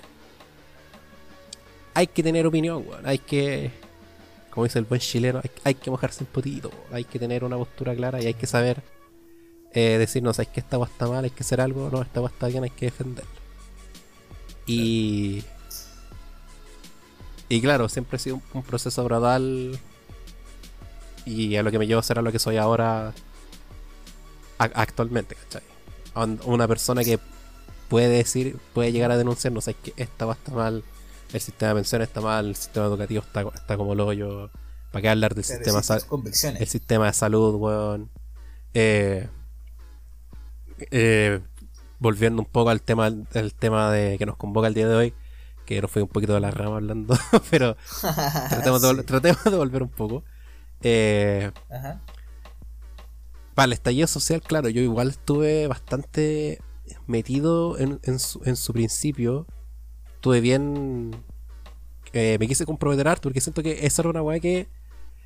En la que, primero, no podía no ser parte y tenía que de alguna manera, por, por mis propios valores, por lo que yo creía, por las cosas que yo defiendo, era algo en que no podía ser ajeno. No podía eh, no aportar de alguna u otra manera. Y yo me acuerdo que muchas veces en, en, mi universidad, a, pes- a pesar de que sea San Joaquín y se haga la talla y se haga la broma, justificada obviamente de que, claro, que la, la PUC viene una burbuja, que son puros cuicos, que también es verdad. no, no, no voy a andar negando tampoco Claro. porque puta, yo, son mis compañeros y yo los veo todos los días. Pero por lo menos Humanidades dio el aguante. Humanidades dio, dio la cara. Humanidades y Química. Química me sorprendió bastante, weón. Lo- Los los los subversivos que llegaron a ser. Pero filo. Yo me acuerdo que estuve bastante. Los primeros días, las primeras semanas. Me acuerdo que participé bastante de, concentraciones, de cortar calles, en, marchas internas, en hacer, eh, al- por ejemplo, en caminar hacia, hacia la Plaza Italia, que no haya un rato, claro. Me, me hubiera encantado participar más, pero hay un pequeño problema que se llama mi mamá no me deja salir más, entonces fue como, fue como puta. Ya no puedo, ya no puedo seguir ocupando la excusa de no mamá voy para la U y llego, llego más en la tarde, porque puta, eh, a veces mi U ce- cerraba y era como no, no, no vaya a salir porque la U está cerrada, así que no, no salís, pues, como, fuck. Ya no, Claro. está, no, no está mi ex- excusa para salir. ¿Has escuchado el dicho contra tu autoridad menos la de mi mamá? Me dijo de mi mamá. Sí. Sí, po. sí, sí, sí.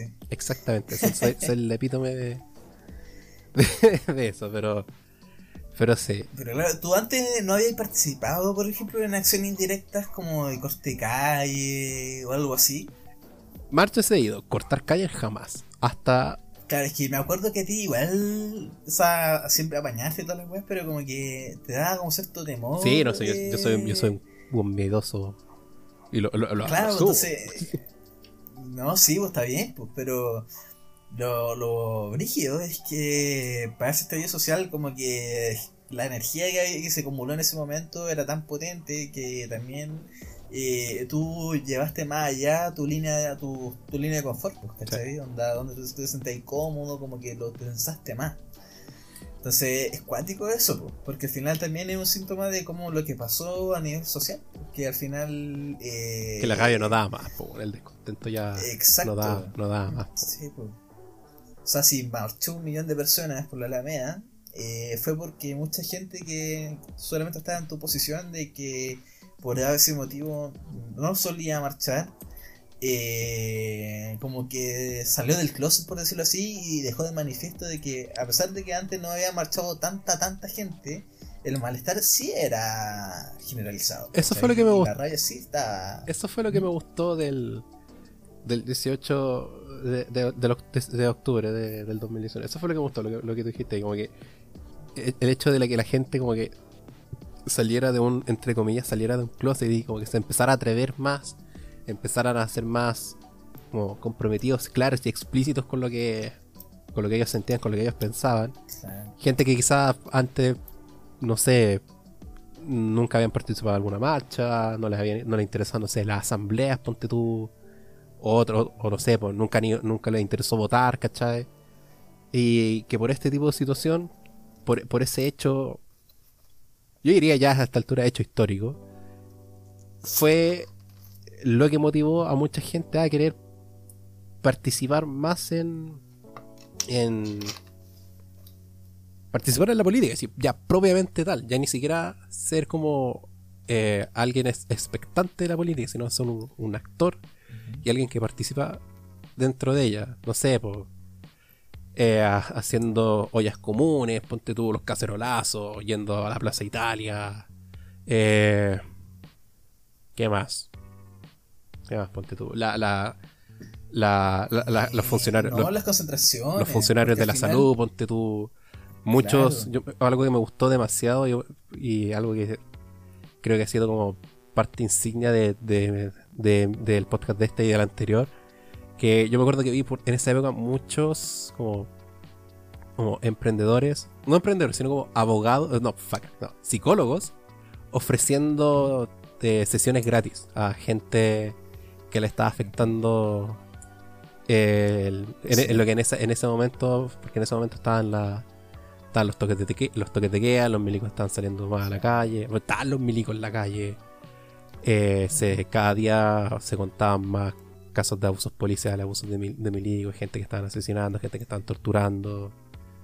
Entonces, Sí, eso, eso me gustó también ver que, que gente esté así como trabajando y aportando con, Mm. con ellos mismos, en sus pares, en, en sociedad, ¿cachai?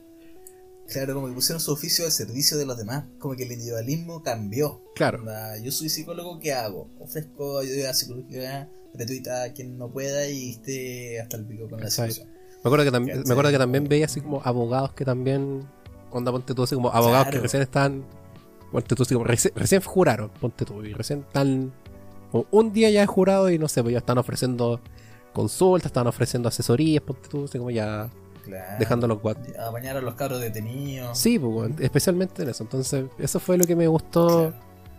de, de esa época, me gustó ver eso, ¿cachai? Como que fue un momento de unión, por así decirlo. Y eso fue, fue bonito de ver, fue bonito presenciar, haber sido parte quizás eh, en una escala un poco menor. O sea, porque digo, o sea, yo nunca fui, yo no podría tampoco, yo nunca fui primera línea, ponte tú por ejemplo. Yo no, tampoco llegaría a los niveles de, por ejemplo, tuyos de, no sé, pues echarle la choría a un paco, yo, ni cagando. Yo, lo- Sí, yo, los, yo los final- detesto, los odio, todo lo que queráis, para mí que se mueran todos, todo lo que queráis, pero si un, un paco, bueno, cruzo Sí. la mirada con un paco, yo me cago de miedo. Yo así como, que me No, cago de obvio, pero al final. aunque no haya hecho nada, aunque no haya hecho nada, yo así como pienso así, Sí, cagué, sí. cagué. Sí, no, pura, es que al final. eh, esto tampoco, o sea, los primeras líneas fueron simbólicos y fue también la violencia una parte importante de cómo llegó a lo que llegó. Eh, yo encontré que sin violencia no hubiese ocurrido las cosas como ocurrieron, cuando tú. ¿Cachai? Onda, Sí, mira, aquí, aquí, no vamos, aquí no vamos a dar el discurso amarillo culiado de no, es que la violencia la condenamos, de que, no es la de forma. donde, de- venga donde venga, condenamos violencia. No, pues, así claro, no. A- a- este no es este tipo de programa, ve. Boric, chúpalo. Sí. Guatón culiao. ¿Cachaste que juntó las, cachaste que juntó las firmas para hacer? Sí, ya las juntó, weón. Lo pensé y dije, no, ni ganas de formar por este botón culiado, weón. Después de que vendió todo, weón. No, no se lo merece. No, para nada, weón, no quiero que, No, pero. no quiero que salga ese culiado. ¿Ah? Que no quiero que salga ese culiado. Sí, pero al final. Al final, lo importante es que, más allá de que exista una primera línea de la violencia, al final lo que marcó la esencia fueron los aportes como los tuyos, como los míos, que eh, hicieron masividad, pues, eso, ese es el, punto. Y algo curioso que yo creo que pasó fue que a partir del estallido social como que se extendió los límites de lo posible. Como que todas las consignas que en algún minuto son- sonaban como un poco ya izquierda sobre ideologizada, como por ejemplo asamblea constituyente, como por ejemplo cuestionarse realmente el sistema de AFP. ¿cachai? Como que extendió la línea de lo posible porque hace dos años nadie, nadie, nadie, nadie, nadie en el mundo imaginaba- de Chile podría haberse imaginado que, por ejemplo, nosotros hubiésemos sacado un retiro de las pensiones, ¿cachai? Sí. Esa weá era in- inimaginable. Y a partir del estallido social como que empezó a, extender los límites de lo posible. Como que al final si tú dices, no, es que una asamblea constituyente ya no que hay como, ah, loco culiado, ¿cachai? Así como, weón, déjate de hablar weás, ¿cachai? Al final era, de hecho, como lo como que lo mainstream, ¿cachai? Así como que mm, se hizo común pensar que, weón, no, sí, estamos brutalmente mal como sociedad, la estructura está brutalmente mal y hay que cambiarla de cero. Como que al final eso fue acuático y de hecho encuentro que las votaciones de, de- del fin de semana también reflejaron un poco eso. Por ejemplo, ¿cuándo te ibas a imaginar tú que en Santiago Centro hubiese ganado una comunista? Verdad. El día del hoyo. El día del hoyo. ¿Cachai? O sea, weón, nunca. y después de haber salido un buen RN, pero que es más facho que la chucha, Alessandri, Sí. bueno, nunca, nunca, jamás. Y onda, si tú vieras concejales de Santiago Centro, eh, creo que salió un buen facho de Partido Republicano. El resto eran todos, o comunistas, o Partido Ecologista Verde, o, O- la o lista de la O Prodignidad. Independiente. Claro, in- independientes, ¿cachai? Había un DC, ponte tú, una wea así. ¿Cachai? Eh, brígido. En, Ñuñoa salió RD, RD también Sí, le ganó en Maipú. Como que la línea de lo posible se corrió mucho, mucho, mucho, mucho, mucho. Y siento que, que ya era hora porque al final lo que antes nosotros encontrábamos como normal, que es como la concertación como la más de izquierda, como la, los fachos así como la derecha, la RN, como algo razonable igual. Eso como que a nivel mundial era como la derecha, la centro derecha haciendo política. Sí. ¿Cachai? Porque la, los impuestos que nosotros cobramos eran de un, país súper neoliberal. eh, la protección extrema al derecho de propiedad era, era una weá brutal. las pensiones, somos de los pocos países que tienen un sistema de pensión basado en la capitalización individual. Hay algunos que otros países lo integran como, como mixto, pero nosotros lo tenemos a base de y un pilar solidario que se introdujo después de muchos años y que vengo- viene como a darle una migaja de dignidad a la gente que no tiene pensiones. Entonces al final, como que nosotros creo que por fin como Chile, chilenos logramos tener una mentalidad un poco más cercana a lo razonable. Ni siquiera, weón, muy de izquierda. ¿Cachai? Ni siquiera es que, weón, llegó el soviet a Chile. Weón, es, es que, weón, nos llegó un pensamiento poco más razonable. Sentido weón. La común, weón. sí. Sentido común. Es que sí, weón. Es que sí, si, si tú te vas a ir a otros países, eh, ni siquiera desarrollado, en vía de desarrollo, pero con un poco más de democracia o historia institucional, porque nosotros, nuestra historia institucional estuvo marcada por la dictadura. Y recién ahora la La, estamos la sacando. queremos sacar ahora. Imagínate. Pues de cuántos años, weón. Eh, claro, pero en otros lados lo que nosotros estamos planteando así como sistema de pensiones más universal, salud universal, esas weas son weas que otros países ya lo ya lo tienen hace hace, caleta, weón. Claro, imagina los gringos, hasta los gringos tienen un sistema de educación, al menos secundaria, eh, universal y gratuita para Claro. todos. El sistema, el, Onda, sistema de salud no tanto. El sistema de salud de ellos dejan Claro, ca- no, no, caleta que. caleta decir, Carísimo, carísimo, carísimo y claro, impresentable. Pero, por ejemplo, en ocasiones es algo que ellos ya tienen solucionado, por ejemplo. Van un paso más allá siendo puta, los pregoneros del capitalismo. Y así, ¿cachai? Nosotros somos un experimento ultra neoliberal que por fin nos estamos sacando esa weá, ¿cachai? Entonces lo que antes era como normal para nosotros y para el resto del mundo era como, weón, ustedes están viviendo en una jungla del capitalismo. Ahora recién nos estamos acercando un poco más. Yo creo que ya era hora que al final, porque al final tú dices hay algún derecho social como garantía y ya te hay un comunista culiado, pues weón. ¿cachai? ¿Qué, qué, Onda- qué- qué argumento, qué recurso más básico de, de- de conversación? Y la, y la gente, y la gente como que trata de, de como ensalzar a esta, esta gente, los trata así como de, de, de, de- de sabios, así como de, de líderes de opinión, ¿cachai? Como Claro, que dicen, no, que, claro. oye, eh, gente, gente que quiere mejores pensiones, oye, ¿y dónde salió este comunista? Anda a ir a, a Venezuela mejor, weón. anda", Y te sacan, Sí, y te sacan weón. Venezuela, y que Venezuela, que Venezuela es como, Weón. amigo, Venezuela primero, Venezuela es la weá- cualquier weá menos comunista, weón. Es cualquier La cosa menos, menos eso, weón. La acabó. Eh, entonces, como podéis, no sé, cambiar un poco el argumento, desarrollar, desarrollar eh, tu capacidad cognitiva un poquito más, weón, porque. Puta, Claro. que pedir una, una, una noción básica de derecho de derecho humano, dignidad, sea para ti algo eh, algo marxista, algo, algo comunista, es como puta, y ahí te das cuenta que estamos horrible como sociedad. ¿cachai? Sí, pues.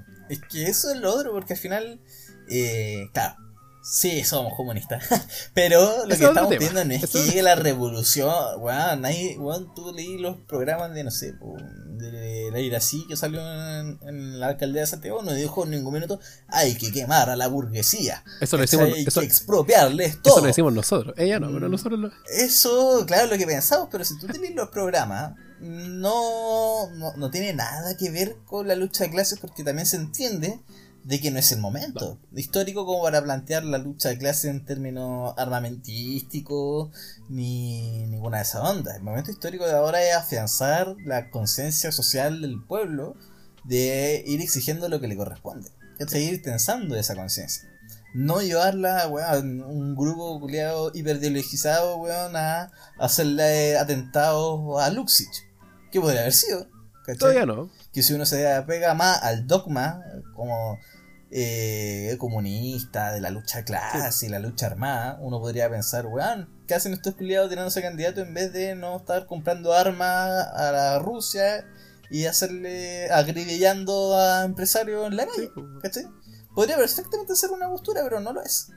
¿Cachai? La postura que se está tomando ahora, y weón, me sorprendió mucho que lo estuvieran viendo a la gente así, es que el comunista hoy día no está pensando eso. El comunista lo que hoy día está pensando es hacer una.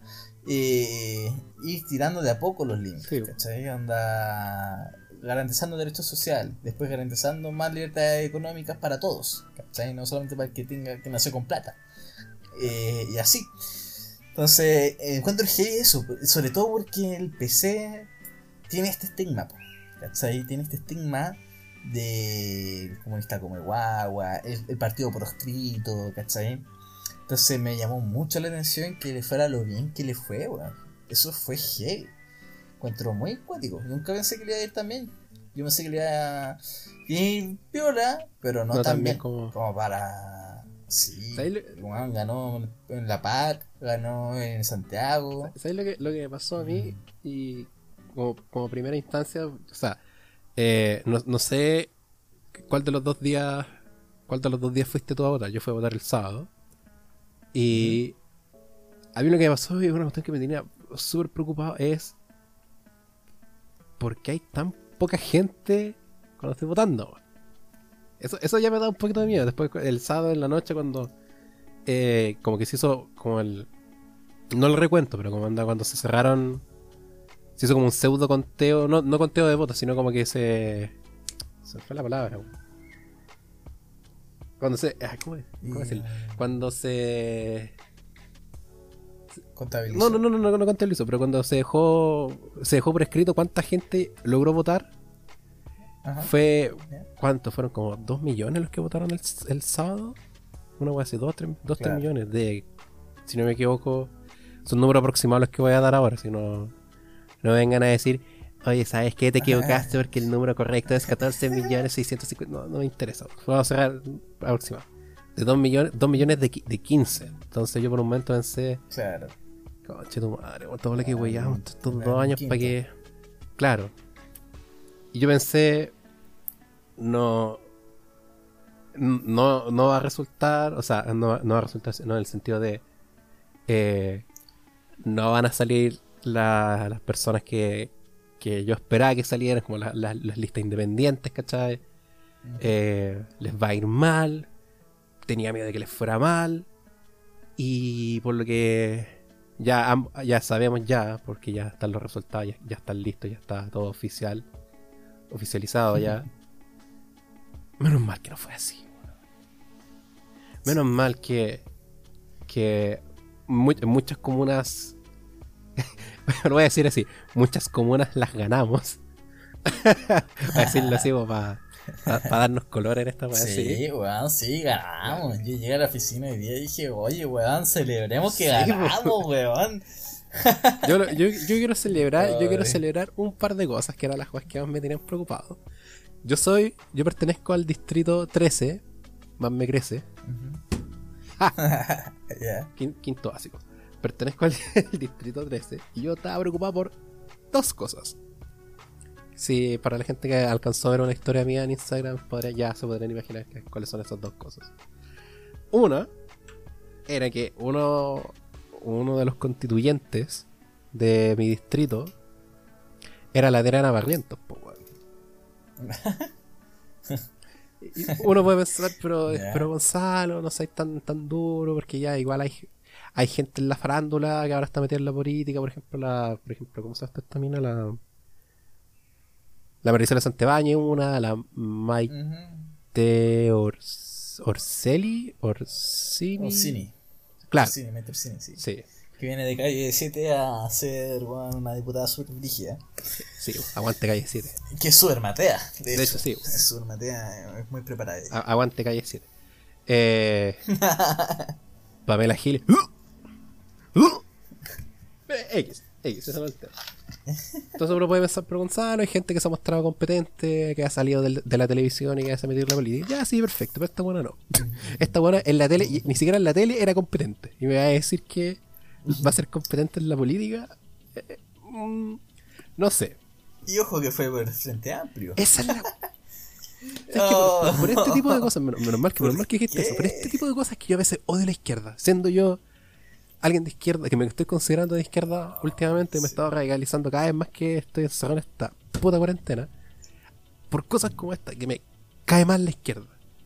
Porque salen güeyes, sa- porque salen güeyes, salen como, salen güeyes como Adriana sale, Claro. se, se ensalza- Se vean estos carriles. se, se ensalzan figuras como, por ejemplo, que también vamos a conversar, voy a, putear en un rato más, como la Pamela Giles. Co- Cosas así, ¿cachai? Como, Oh. no, weón. Por, por cosas como esas es que son. Nos hacen burla a nosotros. Y, no- y, no- y no- y nos menosprecian y, nos tiran para abajo y no nos pescan y nos dicen, ah, porque. Que, va- que los vamos a pescar ustedes si tienen a tal weón como representante, ¿cachai? Entonces, por esa. Nah, pero a ver, igual la derecha tiene buenas No, sí, obvio, obvio, obviamente, pero, pero aquí, aquí te hago la diferencia. Y esto lo he mencionado también en, en, en otros capítulos atrás. La, la diferencia es que la derecha es. Lo bueno que tiene es que son tan transparentemente idiotas y transparentemente crueles o de llenos poco éticos, son tan transparentes en eso que es fácil identificarlos, po. Es fácil darse cuenta como ya, esta buena es una mierda, este loco es basura, este loco no, no, no merece respeto. En cambio, este tipo de figuras, tú tenés que hacer weón, una investigación tipo FBI para pa cachar así como las verdaderas intenciones o qué tan competentes o no, o no son, pues, ¿cachai? Entonces, esa es como la diferencia que tengo, porque sí, pues, o sea, en la derecha tenía figuras emblemáticas grandes como el Diego Chalper que imprime un video de YouTube. Naruto. los, Na- los Naruto. Tenía a, a Enrique Niños, por ejemplo. Tenía. Tocayo. ¿A quién? qué- Y colega también abogado. De la, de la Cato. Cato, sí. No, no hay, no hay una wea peor que Derecho UC. No hay una wea. De hecho, ¿dónde? Derecho en la Dere- Cato. No, no hay una wea. no hay una wea peor que Derecho en Luce. Yo he conocido gente de Derecho en Luce y puedo atestiguar que es la peor wea que, que, que ha salido, que va a salir de este país. ¿Tú cachai un weón que se llama Olate? que ¿Te suena ese apellido? Eh, sí, me suena Johnny. Johnny Olate. O no sé. Digo, sé, ese, ¿qué? ese ¿Quién es el one más, probablemente el one más odiado de, mi univers- de mi universidad. Es eh, la, el Perkin número uno, mano derecha más, más grande, la botas más grande de Cast. Amigo, amigo cercano de Enrique Niños. Eh, este era el típico weón que, por ejemplo, no sé, en mi universidad, ponte tú, se aprobaba un paro feminista. O se aprobaba cualquier tipo de paro, da lo mismo. Se aprobaba un paro. Y este era el típico weón edgy culiado que posteaba así como en el grupo de, estudian- eh, de estudiantes de la universidad, posteaba como, ya están estos weones flojos comunistas feminazis culiadas que quieren perder clases, que son todas unas flojas, weón. Yo estoy pagando mi universidad, que, no es, que es cara la weón, yo estoy pagando mi estudio, siendo que te estoy echando todos los ramos de todas las universidades, todos los profes te quieren echar, que nadie te pesca. Pero, ¿cachai? Entonces, Claro. este weón se hizo famoso porque, entre varios posteos imbéciles que hizo, el movimiento gremial, que es como el partido asquerosamente facho de mi universidad, Sí, po. ese, par- ese partido lo echó. Por tóxico. por muy facho. Por muy. ¿Cacha? O sea que. Culeado si, brígido. si, si los juegos. Si tu propio partido Oye, no te apaña. somos fachos, pero, cálmate. Clásico, ellos- wow, wow, ellos wow. mismos no te apañan. Y, y ahí estás haciendo algo mal. Y segundo, este weón, esto ya es el colmo. Para una elección, no me acuerdo cuál, cuál, cuál de las elecciones fue, pero creo que fue la, la elección FEUC antes de entrar a cuarentena. El año anterior a cuarentena. Creo que fue esa. Ya. Eh, ya, el MG posteó un candidato, X, no me acuerdo cómo se llama, filo no relevante. Y. Y después de, de, de que se, de que publicaran que iban a ser el candidato, en Estudiante C alguien publicó una funa. Alguien quiso denunciar a ese candidato, anónimamente, de que este weón me abusó, este weón me violó, ¿cachai? Este loco es, es así con todas las minas, no sé, por los, en los tragos, las drogas, ¿cachai? Todo, toda una funa, Brígido. toda una hueá brígida. Ujú. Y obviamente toda la gente, eh, como primera reacción es como, can- eh, loco, cancelémonos, que baje la can- candidatura, era, y como, ya, está bien, como lo lógico, porque uno siempre- hay que, hay que escuchar la voz de la víctima, ya, está bien. Si no hay problema ahí todavía. El problema es que eh, el, ese candidato empezó a responder diciendo como esta es mentira, esto están, están haciendo daño a mi honra, ¿cachai? Y esto no lo va a dejar así. De hecho, el weón fue a, a la PDI a, a dejar la constancia, una denuncia, todo lo que queráis. Y cuando hizo eso, cuando dejó la denuncia, y el weón así como mostró las pruebas de que ya estaba efectuando todo el proceso para para llevarlo a juicio, todo lo que queráis, se, se, se reveló que la funa era falsa, que era mentira, que la persona anónima no era una mina y que efectivamente era nada más ni nada menos que Johnny Olate. El weón se, el weón se inventó esta, esta identidad desconocida para cagarse a, a alguien de, de alguien que era pertenece a su propio partido. Oh. Y lo más irónico es que eh, cuando en Estudiante C, cuando una mina con perfil rea- real quería funar a alguien, este era el, este era el típico weón, porque todos conocemos a ese típico weón. Este era el típico weón que decía eh, presunción de inocencia, weón, muestra las pruebas, weón. El típico pedazo de imbécil. El, el típico weón ante, eh, Sí, ah, sí, con ese me acuerdo. alguna vez lo conversamos seguramente. antifeminazi, antifuna, ¿cachai? Todo ese tipo de weas. Y para hacerse un perfil falso y funar al, al loco de su propio partido, weón. Después salió al, salió al diario, así como andar llorando, ¿Por qué diciendo? Me equivoqué, no sabía en qué estaba pensando, pido Pero, ¿y disculpas. ¿Por qué lo hizo si era su de partido? ¿Ah? Si era su mismo colectivo, ¿por qué hizo esa weá? ¿Sabes? Es que, es que, Como Es que- para posicionarse. es que para, para ese entonces ya, ya el, el MG lo echó, pues, ya habían echado al, al, Ah, a la lata ya. del web. Pero Como una venganza. Una, claro, una vendetta. una vendetta, ¿cachai? Y el weón después llorando del diario diciendo, no, es que estaba muy mal, no estaba pensando, fui impulsivo, quiero pedir perdón, y que la weá, y que ahora sé, sé la gravedad de mis actos y le rezo a Dios y que la weá. y, oh, dude, Qué brígido, sí. no sé, fue. Oye, igual hay otra mina que se tiró constituyente que también fue a funar una, una feminista de una mina. No me acuerdo cómo se llama. Siempre se olvida el nombre. Una weona que se hizo famosa porque también pues salió en la tele eh, como fue a grabar la toma feminista. Ya sé quién está hablando, sí, diciendo sí, ya sé quién como- está hablando de mi universidad. Oye, también soy mujer. Está en mi universidad, wey. Sí, se llama- Y soy mujer. Se llama. Puta, no me acuerdo el nombre, pero me acuerdo su perfil de Instagram, su cuenta, que es la Rothaf. Sí, bueno, sí, esa, eh, Sí, es- bueno, ella le fue como el pico también. ¡Yes! Es- Sí. esa ya por, por Ñuñoa, si no me equivoco, ¿cierto? Creo que sí. Sí. Ya, menos Sí. mal, menos mal que no. Ay, O sea, sí. sí, pues esa, esa loca creó un libro, o sea, escribió un libro, entre Sí, comillas, Sí, la toma. la, la, sí, la, como la, sí. la contratoma, una wea así, la antitoma, una La wea así, como, sí, sí, sí. ¿qué? Sí, sí, me acuerdo. Puta la usé, que es- Porque igual salió hasta las noticias a mina previo a las elecciones, como que igual se nota caleta cuando, por ejemplo, la prensa quiere como empezar a levantar ciertas figuras. Como de todo ahora quieren levantar a Diana Proboste, ¿Cachaste eso? Sí, como que hace rato como que la quieren tirar como para presidente. ¿A quién? como- ¿La Yana Proboste? No, no me suena quién es. La Yana Proboste es la actual presidenta del Senado. Ya. Y ella, no sé si te acordás que por allá por el 2005 o 2006, por ahí, fue acusada constitucionalmente por un plata. Ella era ministra de Educación. Ya. Y parece hubo un tema con la plata. No necesariamente que ella se haya como robado la plata, pero faltaban plata y como que en una movida política la echaron cagando. Con la acusación constitucional fue la primera en CN, eh, de acusada constitucional desde la democracia. Y el tema es que hace poquito volvió, pues porque tenía 5 años de prohibición de ejercer cargos públicos. Y volvió y ahora es presidenta del Senado y ella fue la que, por ejemplo, llamó a la unidad para el tercer retiro cuando todo. Eh, y como que, no sé si cachaste que sacaron una foto como izquierda y derecha en el Congreso como unidos por el tercer Sí. Como en contra de la acusación, o sea, el recurso al TC del presidente. Entonces, claro, ahí ponían, oh, ya se aprobó, siendo así, es DC. Como ella siendo de oposición logró como juntar al oficialismo y a la oposición del en el parlamento para tener un frente común contra la acusación de Piñera.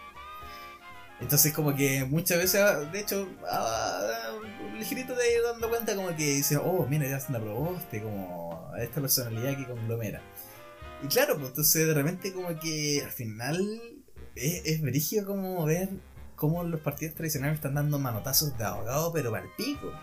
Porque en realidad, como tú ahora me dijiste, ¿quién chucha ya no probaste? ¿Cachai?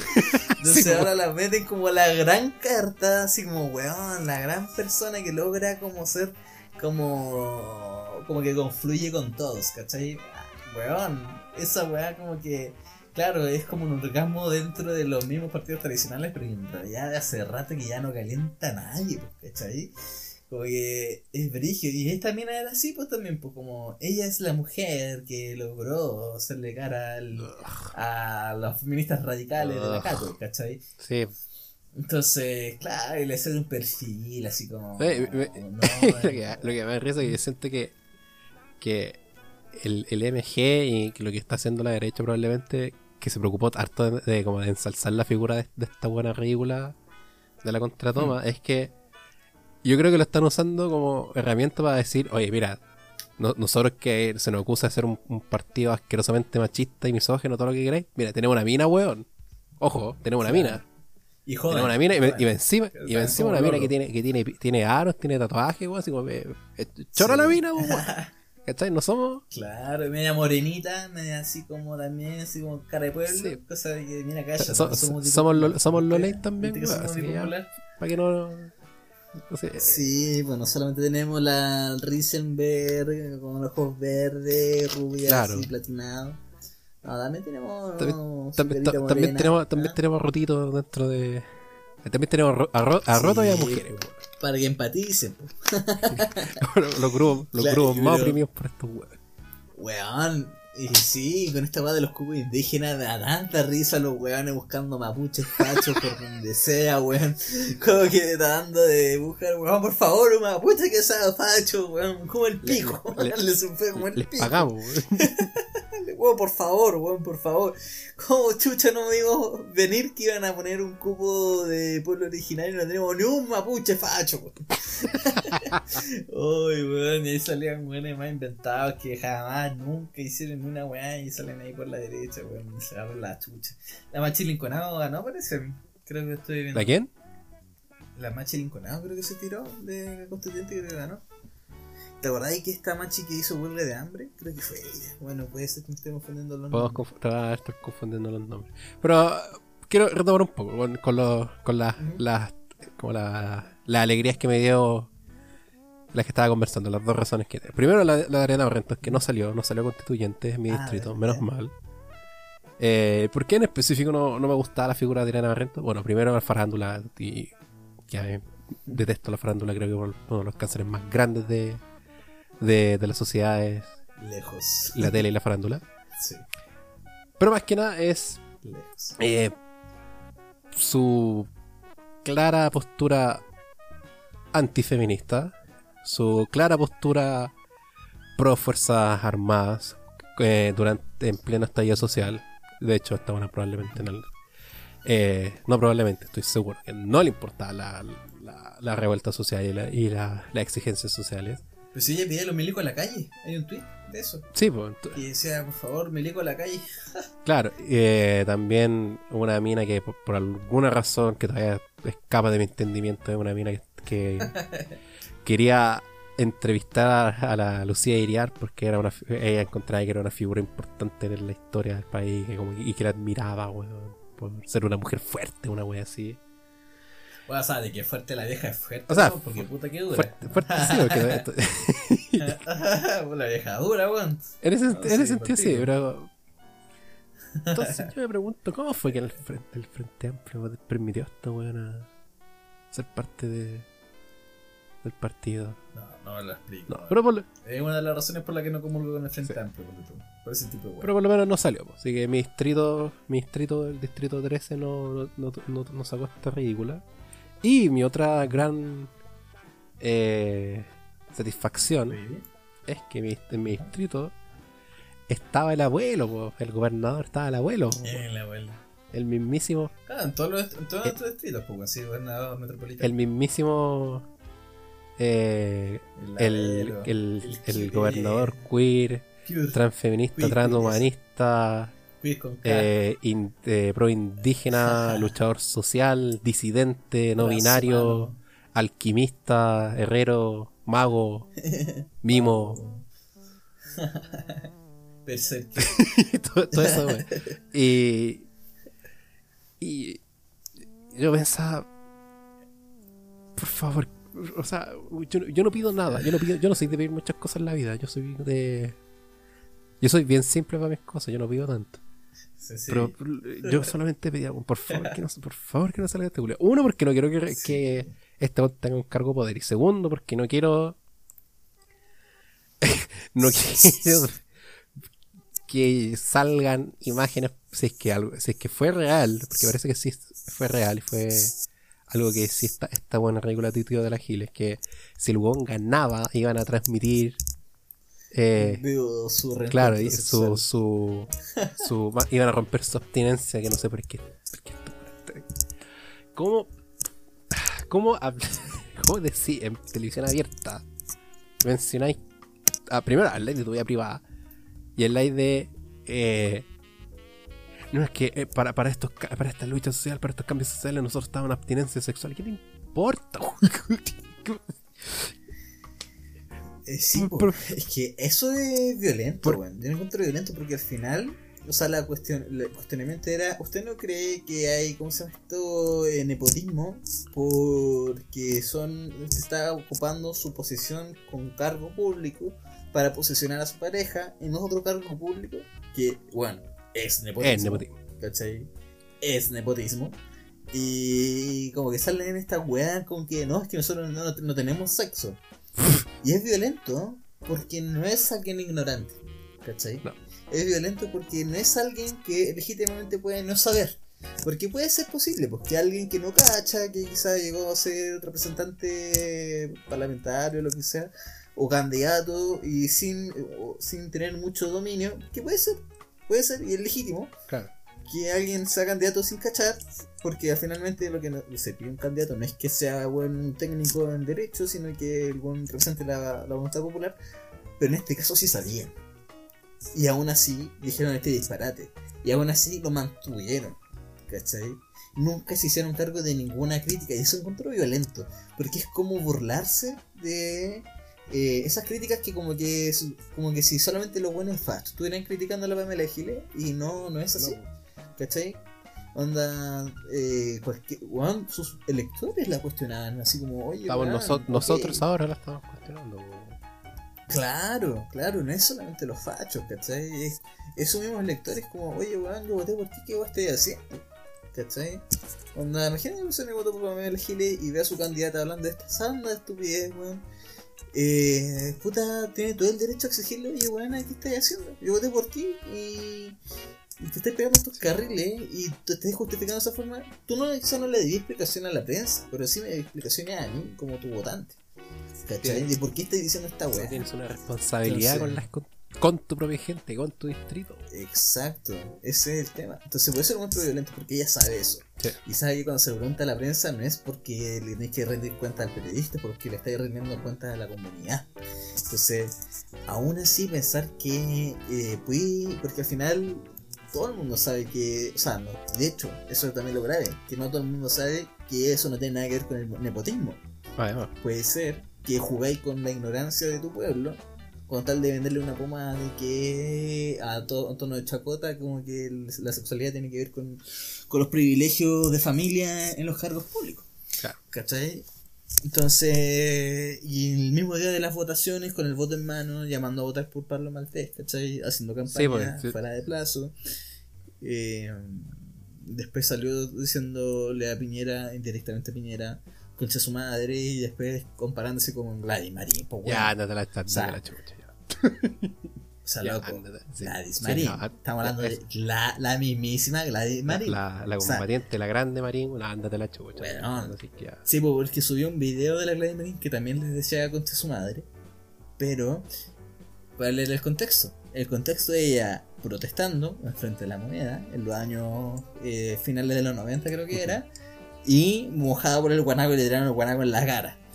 Entonces pidió explicación: hagan algo porque estos son unos asesinos, son unos conchas de su madre.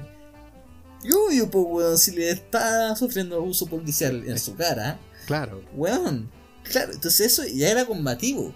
¿Cachai? Esta weá es Estaba, estaba circo. Lo, lo conversaba con, con, con una amiga el día, el día de, la, de la elección. Esto es, por gente, por, para haber permitido a gente así, esto se volvió un circo, weón. Y, y no Sí. extraña, no extraña que, que la, la, la gente de- del otro espectro político, la gente de derecha, quiere, quiera disminuir eh, nuestra, nuestra lucha o nues- nuestras convicciones, las quieren disminuir. Porque claro, pues se están ensalzando gente como esta. quizás no son la gran mayoría. A mí siempre me ha gustado acuñar el término de eh, la minor- una minoría o quizás... Sí, una minoría. Una, una minoría ruidosa, claro. ¿Cachai? La, la he acuñado bastante a lo largo de, de este podcast, cuando no sé, pues, he habla- he hablado de los, de los fandoms, de las cosas que me gustan, ponte tú, de juegos, películas, Sí. series, etcétera. Claro. Claro, son los que más, los que más lloran, los que más alegan, pero. O sea, son los que más se escuchan. Pero hay Claro. mucha gente que, uno, o no está ni ahí, o dos, Sí. eh, no piensan igual que los weones que están, que están alegando, ¿cachai? Y siento Claro. yo que mientras sigan habiendo este tipo de, de gente, y como tú dijiste y también en un principio, poco más, poco más atrás en, el- en la conversación, que el problema, uno de los problemas que tiene ahora la izquierda es que está tan fragmentada, está tan fraccionada, que mientras no tengan esa cohesión, no, no, no, no tengan esa unión, se les va a menos, se nos va a menospreciar, se nos va a disminuir, se nos va, y se nos va a reducir a no sé, po, se me ocurre así como para la rabia, que no, no sé, pues nos traten de de nietitos. Entonces, por un Claro. lado se entiende de dónde va.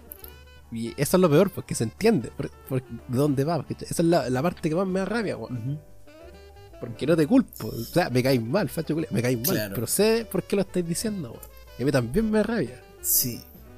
Pero. Pero igual es brillo el fenómeno que se dio, Sí. ¿no? Porque uno eh, se, fue como un golpe de realidad como para la, para la derecha tradicional.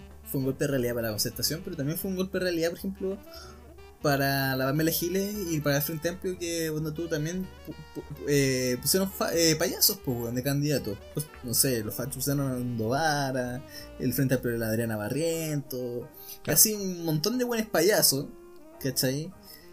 Que ninguno salió. No. ¿Cachai? No salió ni el Mundo Varas, ni Pablo Maltés, ni la Adriana Barriento. No salió ni uno de esos weones, no salió ni Miguelo, ¿cachai? Que también estaba Ah. Pensando que como... Fue Miguelo, weón, fue Miguelo, por los fachos, por la Audi.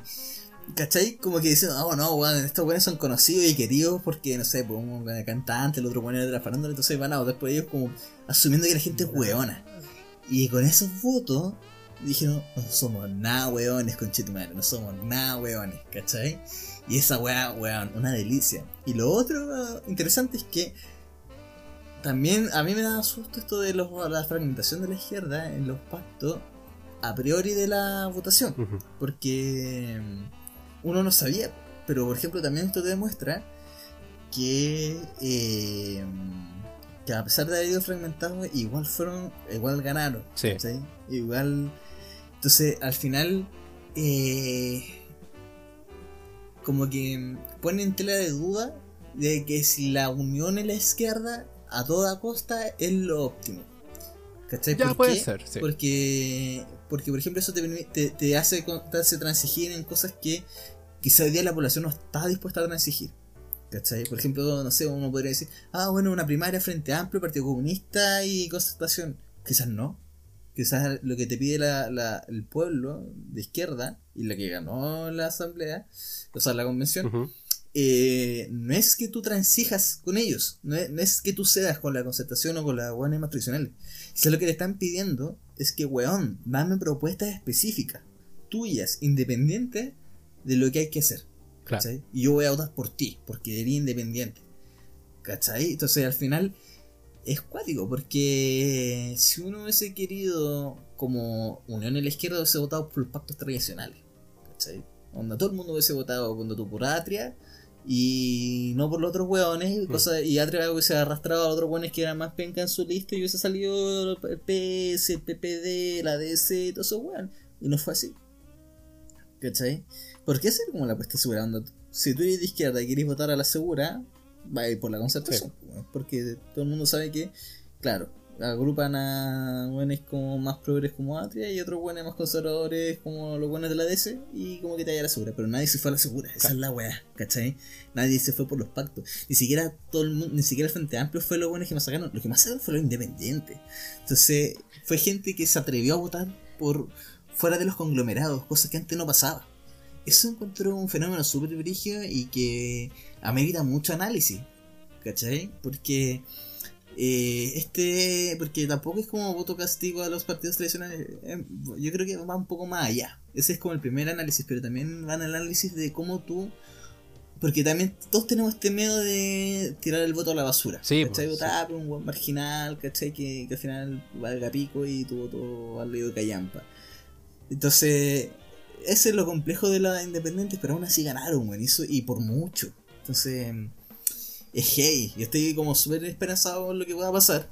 Pero también la forma que está con- eh, estructurada la convención eh, da espacio a muchas dudas. Porque de hecho los procesos constituyentes que se han dado también en otros países han sido, se han demostrado procesos súper frágiles. Claro. Porque eh, colindan mucho y pelean mucho con las estructuras institucionales vigentes a la época de la convención. ¿cachai? Llámese Congreso, llámese presidente. Eh, no sé, pues, cuando tú ya estabas viendo la otra vez en un debate que estaba eh, la Marcela Cubillos por, la fa- por los fachos, estaba Baradí, ¿Uh? estaba o sea, la, la Sánchez, eh, y está esto eh, Roberto Baranda, bueno, entre otros. Y claro, eh, después, o sea, están discutiendo el tema de los dos tercios, ¿cachai? Claro. ¿Y qué pasa con los disensos? Cuando no se llega a consenso en una disposición. ¿Qué ocurre ahí? ¿Cachai? Eh, para ahí donde tú decías, bueno, cuestionemos los dos tercios, ¿cachai? Y propongamos una reforma. Y la cuyo le decía, bueno, usted no puede hacer eso, porque no puede legislar la convención. Lo cual es cierto, no puede legislar la convención, ¿cachai? Y lo- el plebiscito que se votó fue con ciertas reglas, y eso es verdad, ¿cachai? Ahora, lo que decía bueno tú Beatriz Sánchez, es decir, por ejemplo, hagamos que con los dos tercios, eh, con ese acuerdo, acordemos que los disensos lo decide un plebiscito. Entonces ahora eh, tú zanjáis por esa vía una problemática del disenso. Ya. Ok, y ahí yo tengo mis, o sea, en términos jurídicos tengo mis dudas porque al final lo que estáis haciendo es delegando la capacidad constituyente en un plebiscito. Y por más que a mí me guste esa idea, yo no sé si es que están las atribuciones hoy día para eso de la convención. ¿Cachai? Entonces está en un equilibrio muy delgado. ¿Por qué? Porque, por ejemplo, el acuerdo por la paz y la reforma constitucional jamás fue discutida por el pueblo. Entonces, eh, pasa esto de que todo el mundo se arroga lo que el pueblo quiere, pero nadie le pregunta al pueblo lo que realmente quiere. ¿Cachai? Claro. Entonces eso es complicado. Y eso es complicado para un proceso constituyente. Entonces hay un montón de cosas. O sea, mm, Eh, yo no sé si tú cachai bien cómo funciona el tema de la convención, como las reglas que tiene, eh, cómo se hace normalmente. Eh, no, pero sería bueno que para la gente, aparte de mí, que, tampoco, que tampoco sé, pero para la gente que me está escuchando, ¿sabes? Eh, si puedes eh, eh, iluminarnos al, al respecto. Claro, ciertas directrices. Bueno, mira, la convención eh, se hizo una reforma constitucional que permite a la convención que, bueno, no- nos remontó este proceso desde el plebiscito hasta el próximo plebiscito refrendatorio, donde vamos a aprobar sí o no la constitución y es un voto obligatorio. Tenemos que ir Sí. so pena de multa. Entonces, paréntesis, paréntesis, eh, antes de que sigas con explicación magistral. Opinión, opinión así, express. Eh, Claro, voto voluntario, voto obligatorio. yo voluntario. ¿Perdón? Yo soy más de los Voto voluntarios. voluntario. Sí, no, a mí no me gusta esto de eh, obligar a alguien bajo ningún precepto. Yo soy de la opinión de que, bueno, si nos vamos a la mierda, nos vamos a la mierda todos juntos y pico. Hay que bancársela. ¿Cachai? Si no lograste convencer a alguien para votar, bueno, pico. ¿Cachai? Como que, que pase lo que tenga que pasar, pero es porque nos vamos todos a la mierda juntos nomás. No voy a obligar a nadie. ¿Cachai? Onda. Mm, No siento que haya mucho sentido en, en ponerle una amenaza a una gente para que haga un derecho que es facultativo. ¿Cachai? El no votar también es una decisión política. Así como nosotros ya definimos que no existen políticas neutras. Claro. El no votar también tiene un contenido político, lo cual es legítimo. Entonces, eh, el voto obligatorio lo que te hace es delimitar esa voluntad política y yo creo que eso no, no corresponde. Sí, que hasta, hasta. El momento en que te hice esta pregunta no lo había visto de esa manera.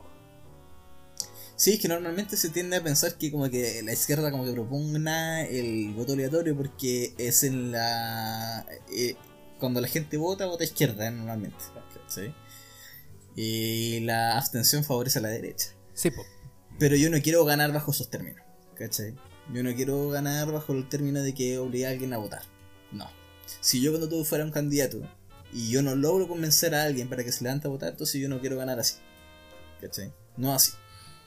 Onda, cuando digo, bueno, para bien o para mal, si nos vamos así como a la estrella en cuanto a las políticas, o si nos vamos a la mierda en cuanto a la política, bueno, nos vamos porque nosotros lo decidimos de esa forma, de alguna u otra forma lo, lo decidimos así y bueno, apañémoslo.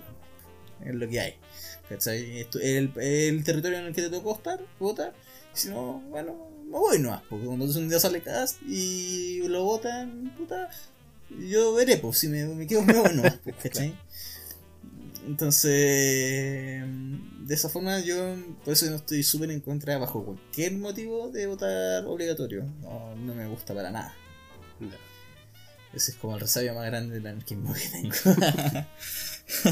Ahora cont- Va. continúa con lo, de- Ajá. Lo que estás diciendo. Sí, bueno, eh, como van a hacerla tan larga, tan latera, y la convención al final tiene ciertas normas, ¿cachai? Y ahí también hay un punto interesante, que es que, por ejemplo, no puede revivir procesos fenecidos. ¿Qué significa eso? ¿Qué, qué es eso? ¿Qué ¿Ah? significa eso? No, no. Eh, por ejemplo, no puede. mm, eh, no sé, po, si condenaron. Te condenaron a ti a la cárcel 5 años, después la convención no puede hacer una norma donde a ti te liberen de esa. como que revisen esa causa ya de sentenciada. ¿Cachai? Son las sentencias de los tribunales. Que no puedes volver a verlas, ¿cachai? No puedes iniciar de nuevo un proceso donde ya se, donde se declaró culpable o inocente. ¿Cachai? Ya.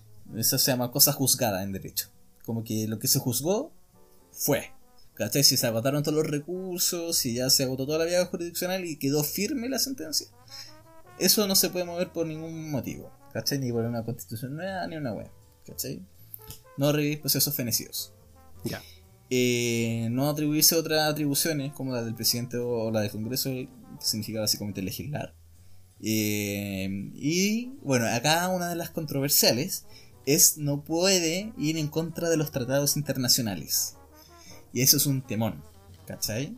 Eh, porque está planteado así tal cual en la Constitución sin un alcance. Entonces, ¿qué entendemos tratados internacionales? Normalmente las convenciones hace sentido que se haga esta norma, pero respecto a los tratados internacionales que regulan, de- que regulan derechos humanos. ¿Cachai? O sea, que la convención no pueda, bajo ningún precepto, eh, estipular que sea legítima la tortura, por decir. ¿Cachai? Eso no puede. Ni porque tengáis todo el quórum del mundo, ni porque estuvieran todos unánimemente de acuerdo con eso, no puedes hacer un precepto que legitime la tortura. En ningún precepto. ¿Cachai? Ahora, planteado así, tratados internacionales a secas, se abre la discusión de que, por ejemplo, los tratados de libre comercio eh, los respetamos, sí o no. El derecho a propiedad, ¿cachai? Que es un derecho humano igual. El derecho a tener propiedad. ¿Lo respetamos o no? ¿Cachai? Eh, ese es un temón. ¿Cachai? Porque, por ejemplo, el derecho a propiedad hoy está garantizado en Chile.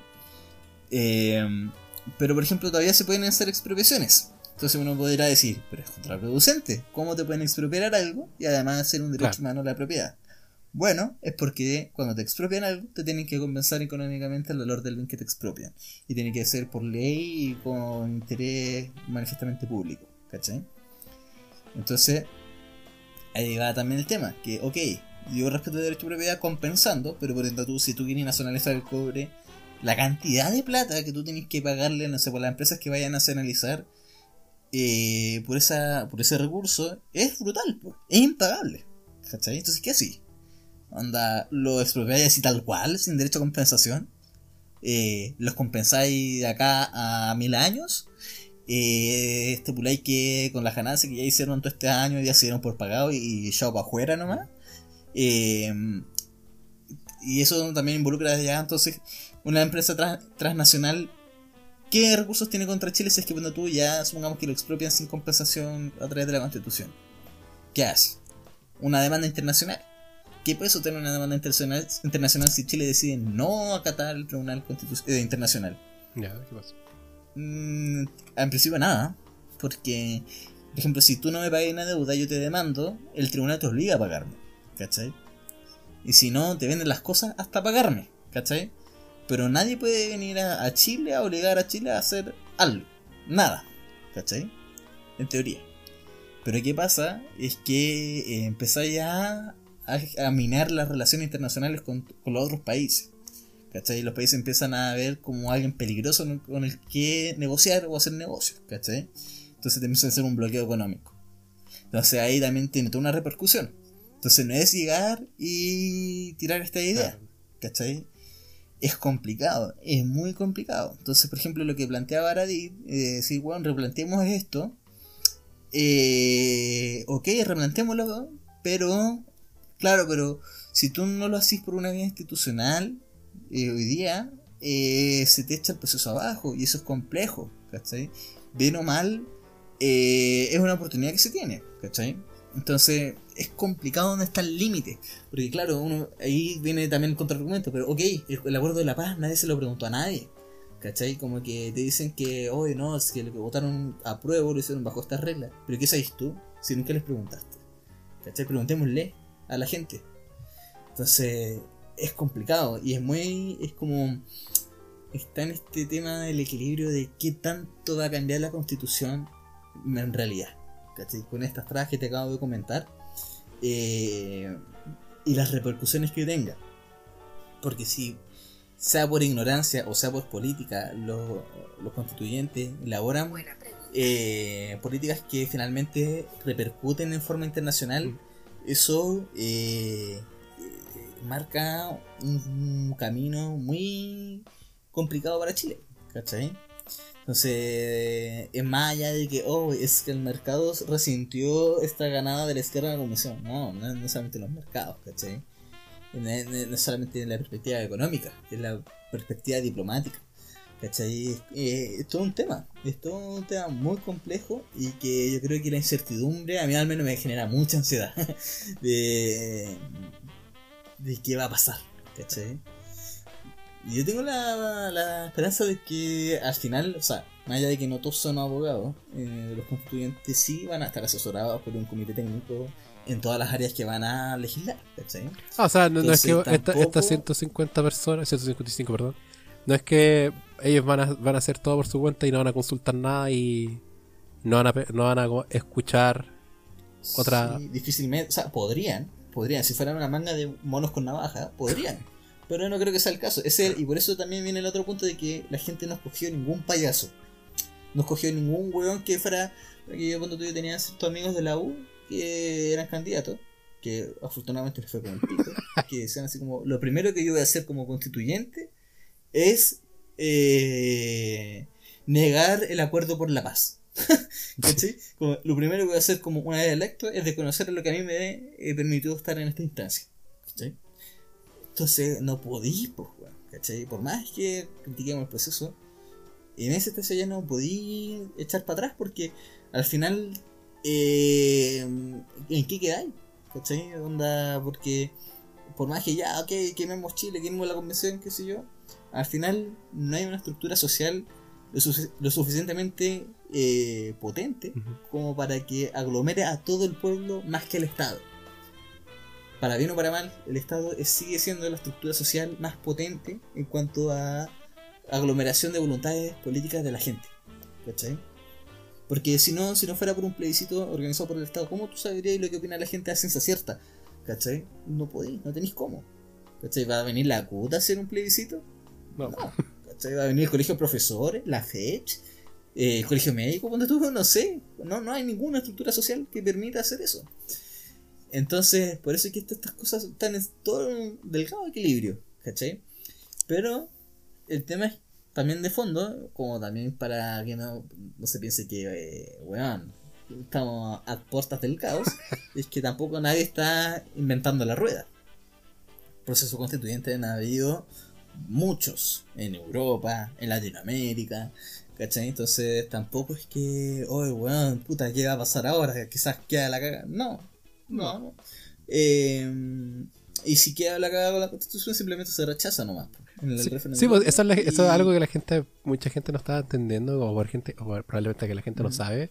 Es que si, ya, si la, la constitución que se escriba, que se redacte ahora, no llega a ser del agrado, del agrado de la mayoría, Sí, pues sea porque hablan puras weadas desde lo técnico, sea Sí. porque eh, no constituye el cambio que requiere la gente, por la razón se, que se puede, se puede no- votar a que no vaya. se puede Se puede votar- a que no. Claro, y de ahí empezó, o sea, lo que pasaría es que empieza una nueva lucha porque haya otro acuerdo que a otra convención y salen otros términos. Claro.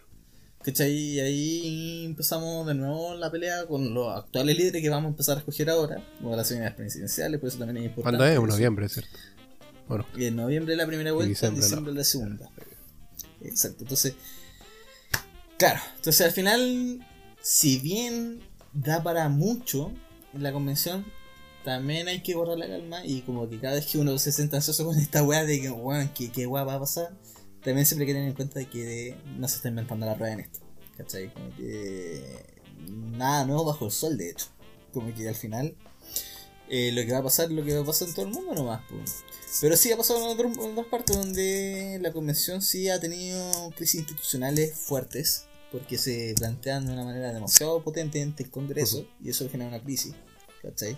De gente que apoya la convención, gente que apoya el Congreso. Entonces, pero eh, habrá que ir viendo nomás, pues, ¿cachai?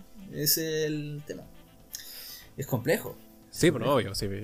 La, la, la cosa que está ahí. Está ahí. Se, se puso, se Sí, un, pero- un poco la cosa. No, pero. Eh, No sé si se entiende lo que Sí, a sí, no, sí, sí, sí, sí, sí, se- sí ha entendido. Y, repito, si, si alguien, alguien no entendió, eh, retroceda y vuelva a escuchar. Google. vuelva, a escuchar. Quizás bájele la velocidad al capítulo, póngalo en 0.5 para que. Claro. Pero no, no, no, sí, no, sí se entiende, sí se entiende. Y Sí. Y que es muy contradictorio y muy complicado. es que sí, es que esa es la hueá, ¿cachai? Porque por una parte, claro, podemos decir. eh, claro, podemos celebrar mu- muchas de las victorias que, que se alcanzaron en las votaciones. eh, el, hech- el hecho de, la- de las grandes victorias que sacaron los independientes. Que la derecha no hace, no hace un tercio. Todavía no, no llegó a hacer un tercio en la. En, en la mesa constituyente, ¿cachai? Uno puede alegrarse por eso. Y con justa razón, ¿cachai? Lo cual está bien. Claro. Pero también hay que considerar lo que, lo que tú mismo estás, estás diciendo ahora, porque no es como llegar y. ¿Sabes que ahora voy a escribir lo que yo quiera en la constitución? Porque ahora que salí, escribo lo que yo quiera porque se me, yo hago lo que me dé la gana, ¿cachai? No. Sí. Hay que tener cierto. eh, queramos o no, se quiera o no, hay que tener en consideración de puta, estamos sujetos a tratados internacionales, tratados de comercio, Sí. que estoy wea así. La expectativa, la expectativa hay que cuidarla. Sí, po. Porque si tú generas mucha expectativa de que si tú cambias la constitución automáticamente los problemas desaparecen, no. Por ejemplo, eh, el Sename, ¿cachai? Con la constitución, ¿podéis realmente cambiar el Sename? Porque hoy día el derecho de los niños está consagrado. Está consagrado en los derechos de los tratados internacionales y por tanto en nuestra constitución también. Y el Sename es un organismo público. ¿Cachai? Que se concesiona, sí, pero ese es el punto, que esté concesionado, ¿cachai? Sé, ¿Hasta qué punto la constitución te permite solucionarlo todo? Eh, difícil. Lo que sí te da el punto de- el pie de partida. ¿Cachai? Para empezar Claro, da- es el, el catalizador, por así decirlo de alguna manera, a, lo- a los, Es, cla- a los o sea, grandes, es- es el a los grandes cambios claro. que uno quiere, uno Claro, quiere, Pero hay un montón de sí. cosas que no, que no necesariamente van a mejorar con la constitución. ¿Cachai? pero van a dar el Eh, paso para que se lleguen a mejorar, por lo que eso es como la, la forma en que quizás la gente debería empezar a verlo como para, como tú dijiste, como eh, trabajar la expectativa y no, no trabajar la expectativa, era otro concepto que quiero ocupar. Manejar la expectativa, mejor dicho. Esa es la palabra que Sí. estaba buscando. Ujú. Del hecho de, Sí. mira, por mucho que a, a algunos nos, pod- nos podría gustar de que con esta nueva constitución todos los problemas se van a solucionar, ¿cachai? No, pero se va a dar Sí. por lo menos el, el pie Claro. para que el, se van a dar el, se va a dar el pie para que se pueda hacer y se van a, dar las, se van a abrir las posibilidades para hacer estos cambios, ¿cachai? Y eso es lo bueno que Claro. de, de, de este resultado, ¿cachai? Y eso fue como la, de las cosas con las que hay que, hay que quedarse Sí. al, al final del día.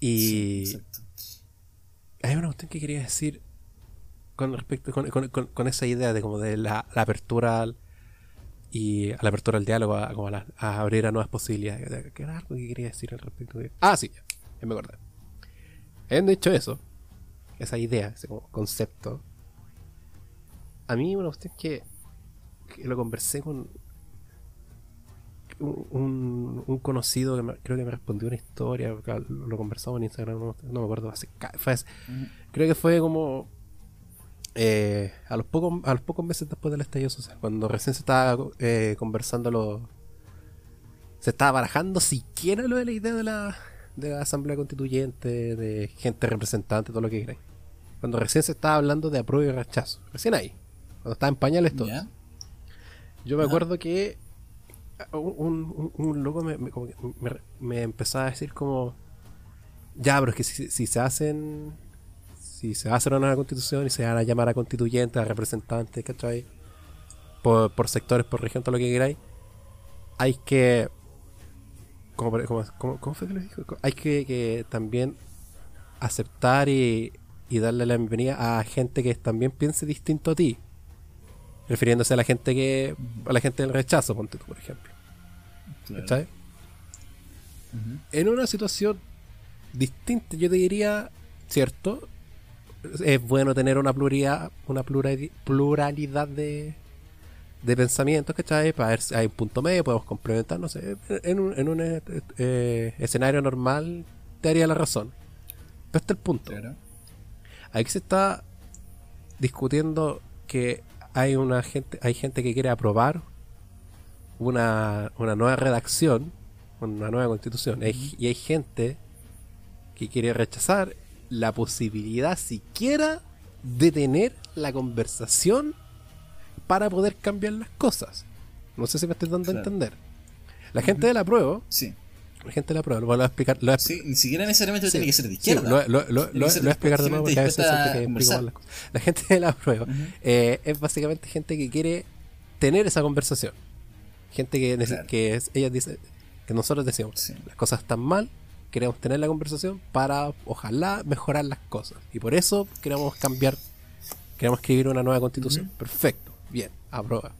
Claro. La gente del rechazo dice, no quiero cambiar esto. Está bien, me gusta, me acomoda, me, me satisface.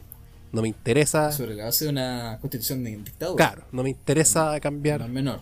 cambiar la situación actual. Entonces cuando gana la prueba, el, ese día histórico el año pasado, gana la prueba, para nuestra felicidad de muchos. Y al día siguiente, gente que, que abogó, pero de manera férrea, que, que llamaban allá a votar rechazo, al día siguiente digan, eh, no vamos a dejar la lucha y es por lo tanto que yo me presento como constituyente por distrito tanto.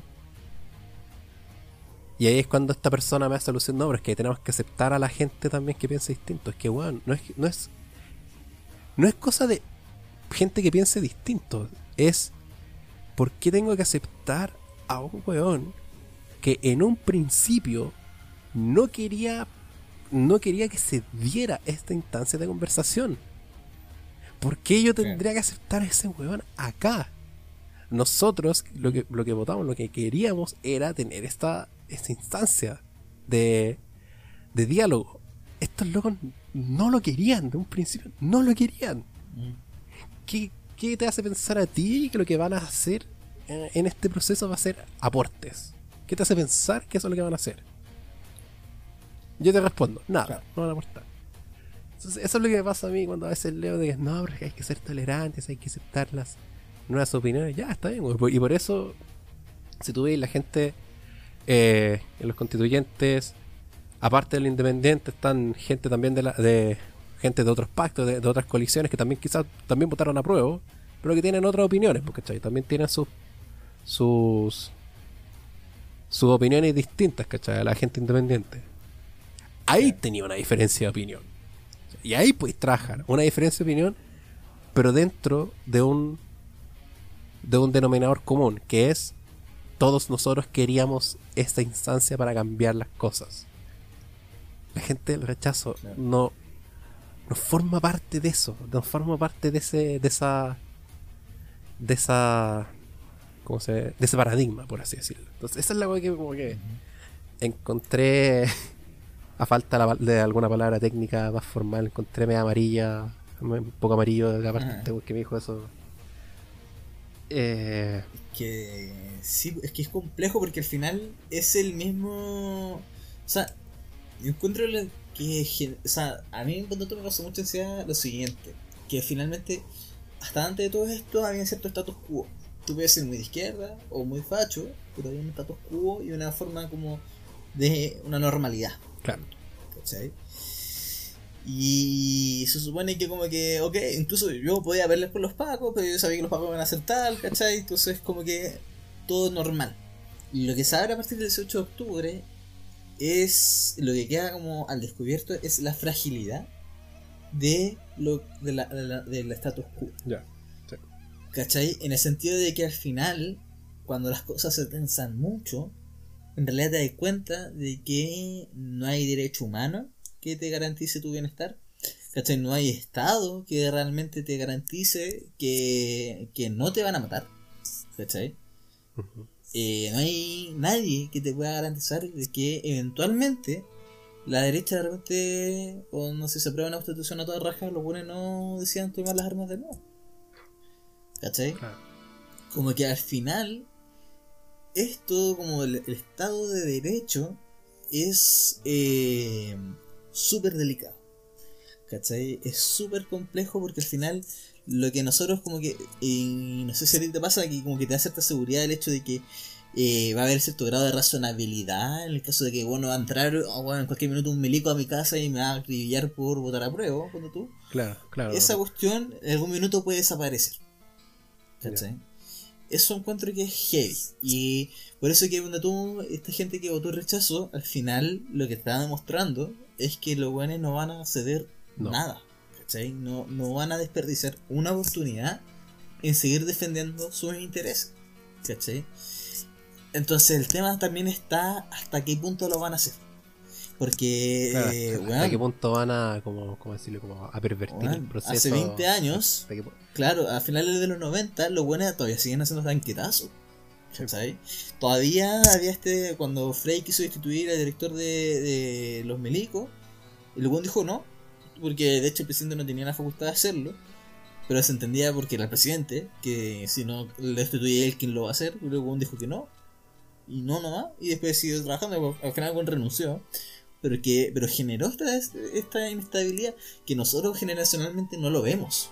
¿Cachai? Ah. Y que también dio a otras cosas, por ejemplo, no sé, porque el hecho de que, aunque estuvieran los milicos en la calle, igual salimos a protestar. Eso también eh, te da cuenta de que uno cree que el milico no te va a, disparar en un minuto. Quizás, ¿cachai? Que está ahí, qué sé yo, pero quizás no sé si todo el mundo le toma el peso de que realmente es una opción. ¿Cachai? Que, bueno, o sea, eh, el mundo en que vivimos dentro de todo es súper seguro. ¿Cachai? Y eso puede cambiar. Y es parte de, ¿cachai? O sea, es parte de la política. O sea, la política no es siempre diálogo, ¿cachai? Y eso es cuático. Y eso es un trago muy heavy. No, no siempre, no siempre es palabra, no siempre es político, o sea, no siempre es como Claro. pacífico claro, por decirlo, o sea, entonces, cuando- eh, to- Sí, pues, toma entonces, como cuando caso. tú, no sé, pues, este Juan de Paradis empezó a cuestionar esta Ya. weá, la derecha puede empezar a. Y eso ha pasado en otras convenciones, que cierto sector desconoce eh, lo que decide la convención, y ahí qué hacemos. ¿Cachai? Suponte que los fachos, weón, que como no tienen el tercio, a la mitad de la weá, eh, por X conflicto, los weones dicen, no, weón, nosotros renunciamos a la convención porque no es legítima, porque está haciendo pura weá van y dicen, weón, da lo mismo lo que dicen, no, no es legítimo, lo vamos a desconocer. ¿Qué ocurre? ¿Cachai? Onda... ¿Cómo que hay con eso? ¿Qué, qué, qué hace? Que hay en pelota, pues, weón, porque ¿a, a quién le haces caso? O sea, ¿tenemos o no tenemos nueva constitución? ¿Cachai? Depende mucho de quién va a ser el presidente, ¿cachai? Porque si Ahí va. es un presidente de derecha y ellos desconocen la, la convención, puede decir, weón, como no es legítimo, no llamo a plebiscito. ¿Cachai? Y los constituyentes dicen, weón, tenés que llamarlo, no, no lo va a hacer. po. Y dijo, y puta, ¿y ahí qué ocurre? ¿Cachai? La la gente se puede alzar, lo pueden sacar los milicos de nuevo, igual está lo mismo. ¿Cachai? Onda. Es a mí me asusto cuando. O sea, me alegra cuando le sacan la chucha a la derecha en términos de votación, pero a la vez me asusto. Porque cuando se ven arrinconados, como lo pasó, como pasó en, lo- en los 70, Reaccionan así. ocurren weas muy fuertes. Claro, reaccionan ¿cachai? a. puede ocurrir weas muy cuáticas y hay que estar preparados para eso, ¿cachai? Por eso es que todas estas weas, todas estas, o sea, no, no sé, pero yo no, tampoco le veía mucho sentido a discutir el tema de los tercios si a la derecha no tiene el tercio. Entonces, ¿para qué vaya a, a mover esta discusión si es que ya no es necesario? Si ya tenían dos tercios. ¿cachai? Incluso, weón, ni la derecha más la DC, la DC sacó dos constituyentes, tampoco hacen el tercio, creo que el tercio está por los 54 constituyentes, la derecha sacó como 37. 37, de hecho. La sí, la concentración sacó 25, creo. Entre los dos llegan al tercio un poquito más, pero con toda la, con toda la concentración, po, ¿cachai? Ahí con Cuea llegan al tercio, con Cuea.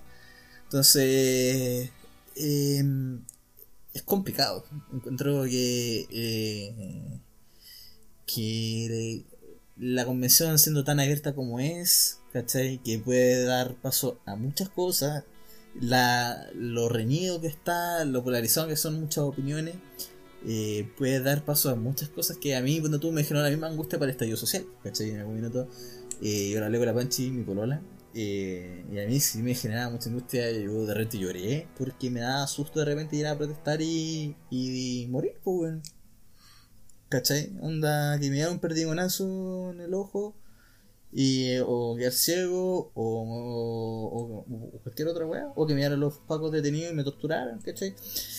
Uh, o morir en circunstancias extrañas no sé vaya a saber uno Claro. ¿cachai? entonces como que estas cosas como que al final no es solamente debate de ideas ¿cachai? eso es como que una preocupación que a mí me deja de repente que no solamente es eso entonces cuático no sé si quizás son muy alarmistas No, pero son reflexiones que de repente No, pero, eh, me atacan de repente. es necesario, o sea, sí. Mejor, es mejor. Mejor votarlo todo Claro. que, que guardárselo. Porque está bien. Sí. Pero que- yo quiero mental- mentalizarme que va a ser todo bien, Perdón. que va a ser todo civilizado y que no va a pasar nada de eso. hay, que, hay que ver cómo, cómo se va a ir desarrollando. Sí, por un momento pensé, un momento pensé el año pasado, por alguna razón, que para la, para la votación del, del plebiscito, por algún momento, por alguna razón pensé, Juan van a salir los milicos.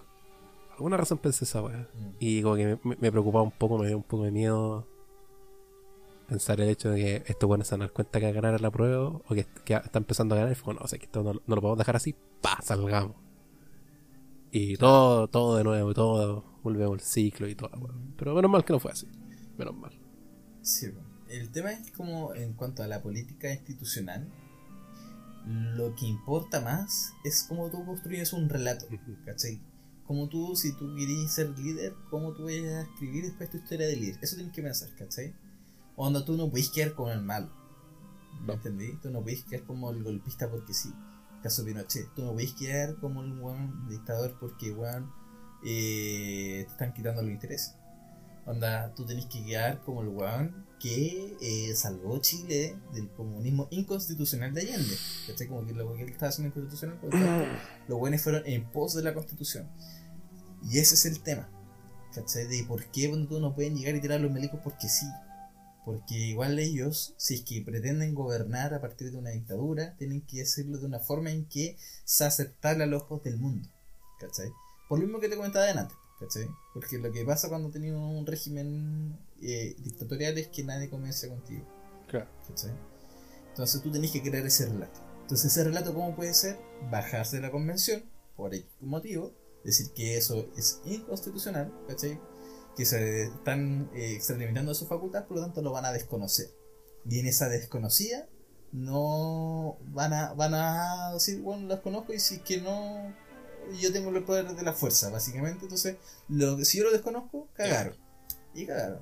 Y si cagaron, cagaron, la gente va a salir a protestar.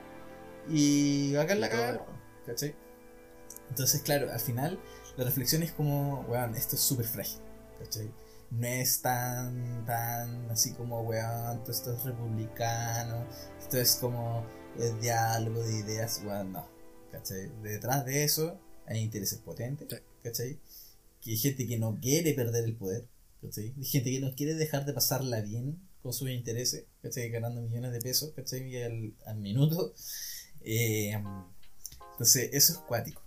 Es cuático. Entonces, yo espero que ojalá, y por eso también me, tranquiliza que, como te decía adelante, es que no hay monos con navaja en la convención, sino que hay gente que yo creo que igual está consciente de esto.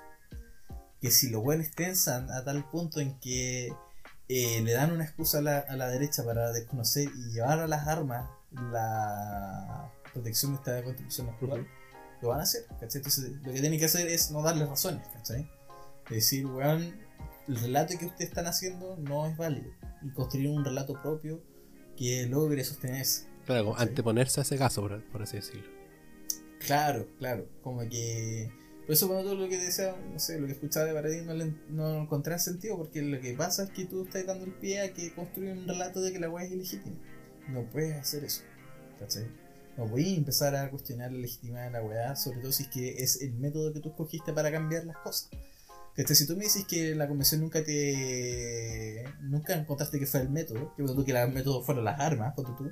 Ok, ¿cachai? Luego anda y haz tu política así. Pero si te fuiste a ese lado, es porque tú aceptaste que al final de cuentas, el método que tú cogiste es el que tú tienes que empezar a defender con un relato.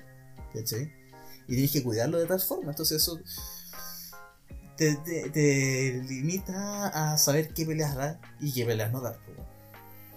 Hay que ser inteligente en saber qué peleas librar y cuáles, cuáles no, saber dónde Sí. comprometerse y cuáles. Exacto. en dónde no meterse, claro. Claro. Así que. Sí. Eso una. están moviendo en aguas más turbulentas que cuando tú ir a pelear al Congreso hoy día. ¿Cachai? Si tú eres diputado, yo podría ser diputado más radical, weón, y puedo hacer la, decir la agua más deschavetada que se me ocurra en el Congreso. De hecho, Pamela Giles. El caso que Y hablado. aún así- Claro, sí. no va a pasar nada, ¿cachai? Esa, no pasa nada, la buena le dijo que su madre al presidente y ya, weón, quedó como una buena loca, pero más allá de eso no pasa nada, ¿cachai? Acá sí se está jugando algo, ¿cachai? Acá sí eh, es algo que no está seguro, ¿me cachai? Eh, entonces, eh, es heavy lo que se da, es heavy lo que se da. Sí, Y es heavy lo que se va a dar en el futuro. Sí, Pero. sí, bueno, Pero como se llama esto, hay que. Es que tampoco quiero decir como hay que esperar, como hay que tener fe, porque no me gusta la, no me gusta la palabra fe. Soy ateo, así que no me, me carga la palabra fe. Hay que, más que tener fe, hay que. hay que estar atento. Hay que mantenerse informado, hay que estar atento, hay que estar es- expectante Sí. y ser alguien activo, ser alguien que busque Claro. saber cómo está- están las cosas, por ejemplo, cómo están las cosas Sí. en el distrito de uno, la- las propuestas que, no sé, se estén dando en... Sí, porque muchos de los constituyentes pro- propusieron cuando tuvo hacer mecanismo de democracia directa. ¿cachai? O sea, preguntarle a la, a la gente directamente qué opina Sí. tal, ¿cachai? De las pensiones. pues. Entonces, la importancia de participar de eso. ¿cachai? La importancia de que si cuando tú se abre un proceso plebiscitatorio en alguna materia, participar. ¿cachai? Eh, eso es súper importante. Porque nada, nada es seguro, ¿cachai? No es como, ah, ya, cogimos estos buenos que estos buenos se la vean solo.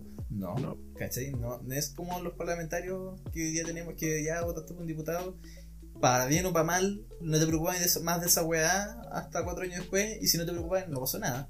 Acá, si no te preocupáis del tema, puede ser perfectamente dable que los buenos eh, desconozcan la weá nomás, ¿cachai? Entonces, eso al final eh, es súper tenso porque al final nunca se deja de, de, de, de- Nunca hay que bajar la guardia, ¿cachai? No. Ese es nuestro deber, de hecho, ahora, el no bajar la guardia. Y creo yo que es eh, un buen llamado para, para, para hacer eso, no, no ser alguien, ¿cómo decirlo? Pasivo, ausente, alguien que se abstrae de, de este tipo de procesos. O sea, o, sea, o cuánto, cuánto se perdió, cuánto se sufrió para llegar a este punto, para después no ser parte de él.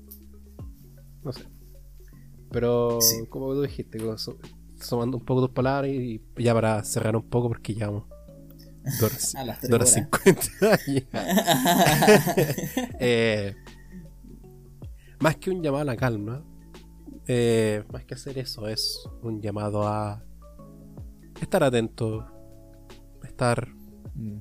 estar, estar a la espera, estar, estar, Ojo estar, ojo, estar, estar fijo en las cosas que pasan en, en- en- en el sector de uno y si en algún punto uno puede participar, uno puede aportar de alguna manera, hay que. Sería bueno, porque no quiero obligar, aunque una parte de mí quiere obligar a que haga, haga alguna wea.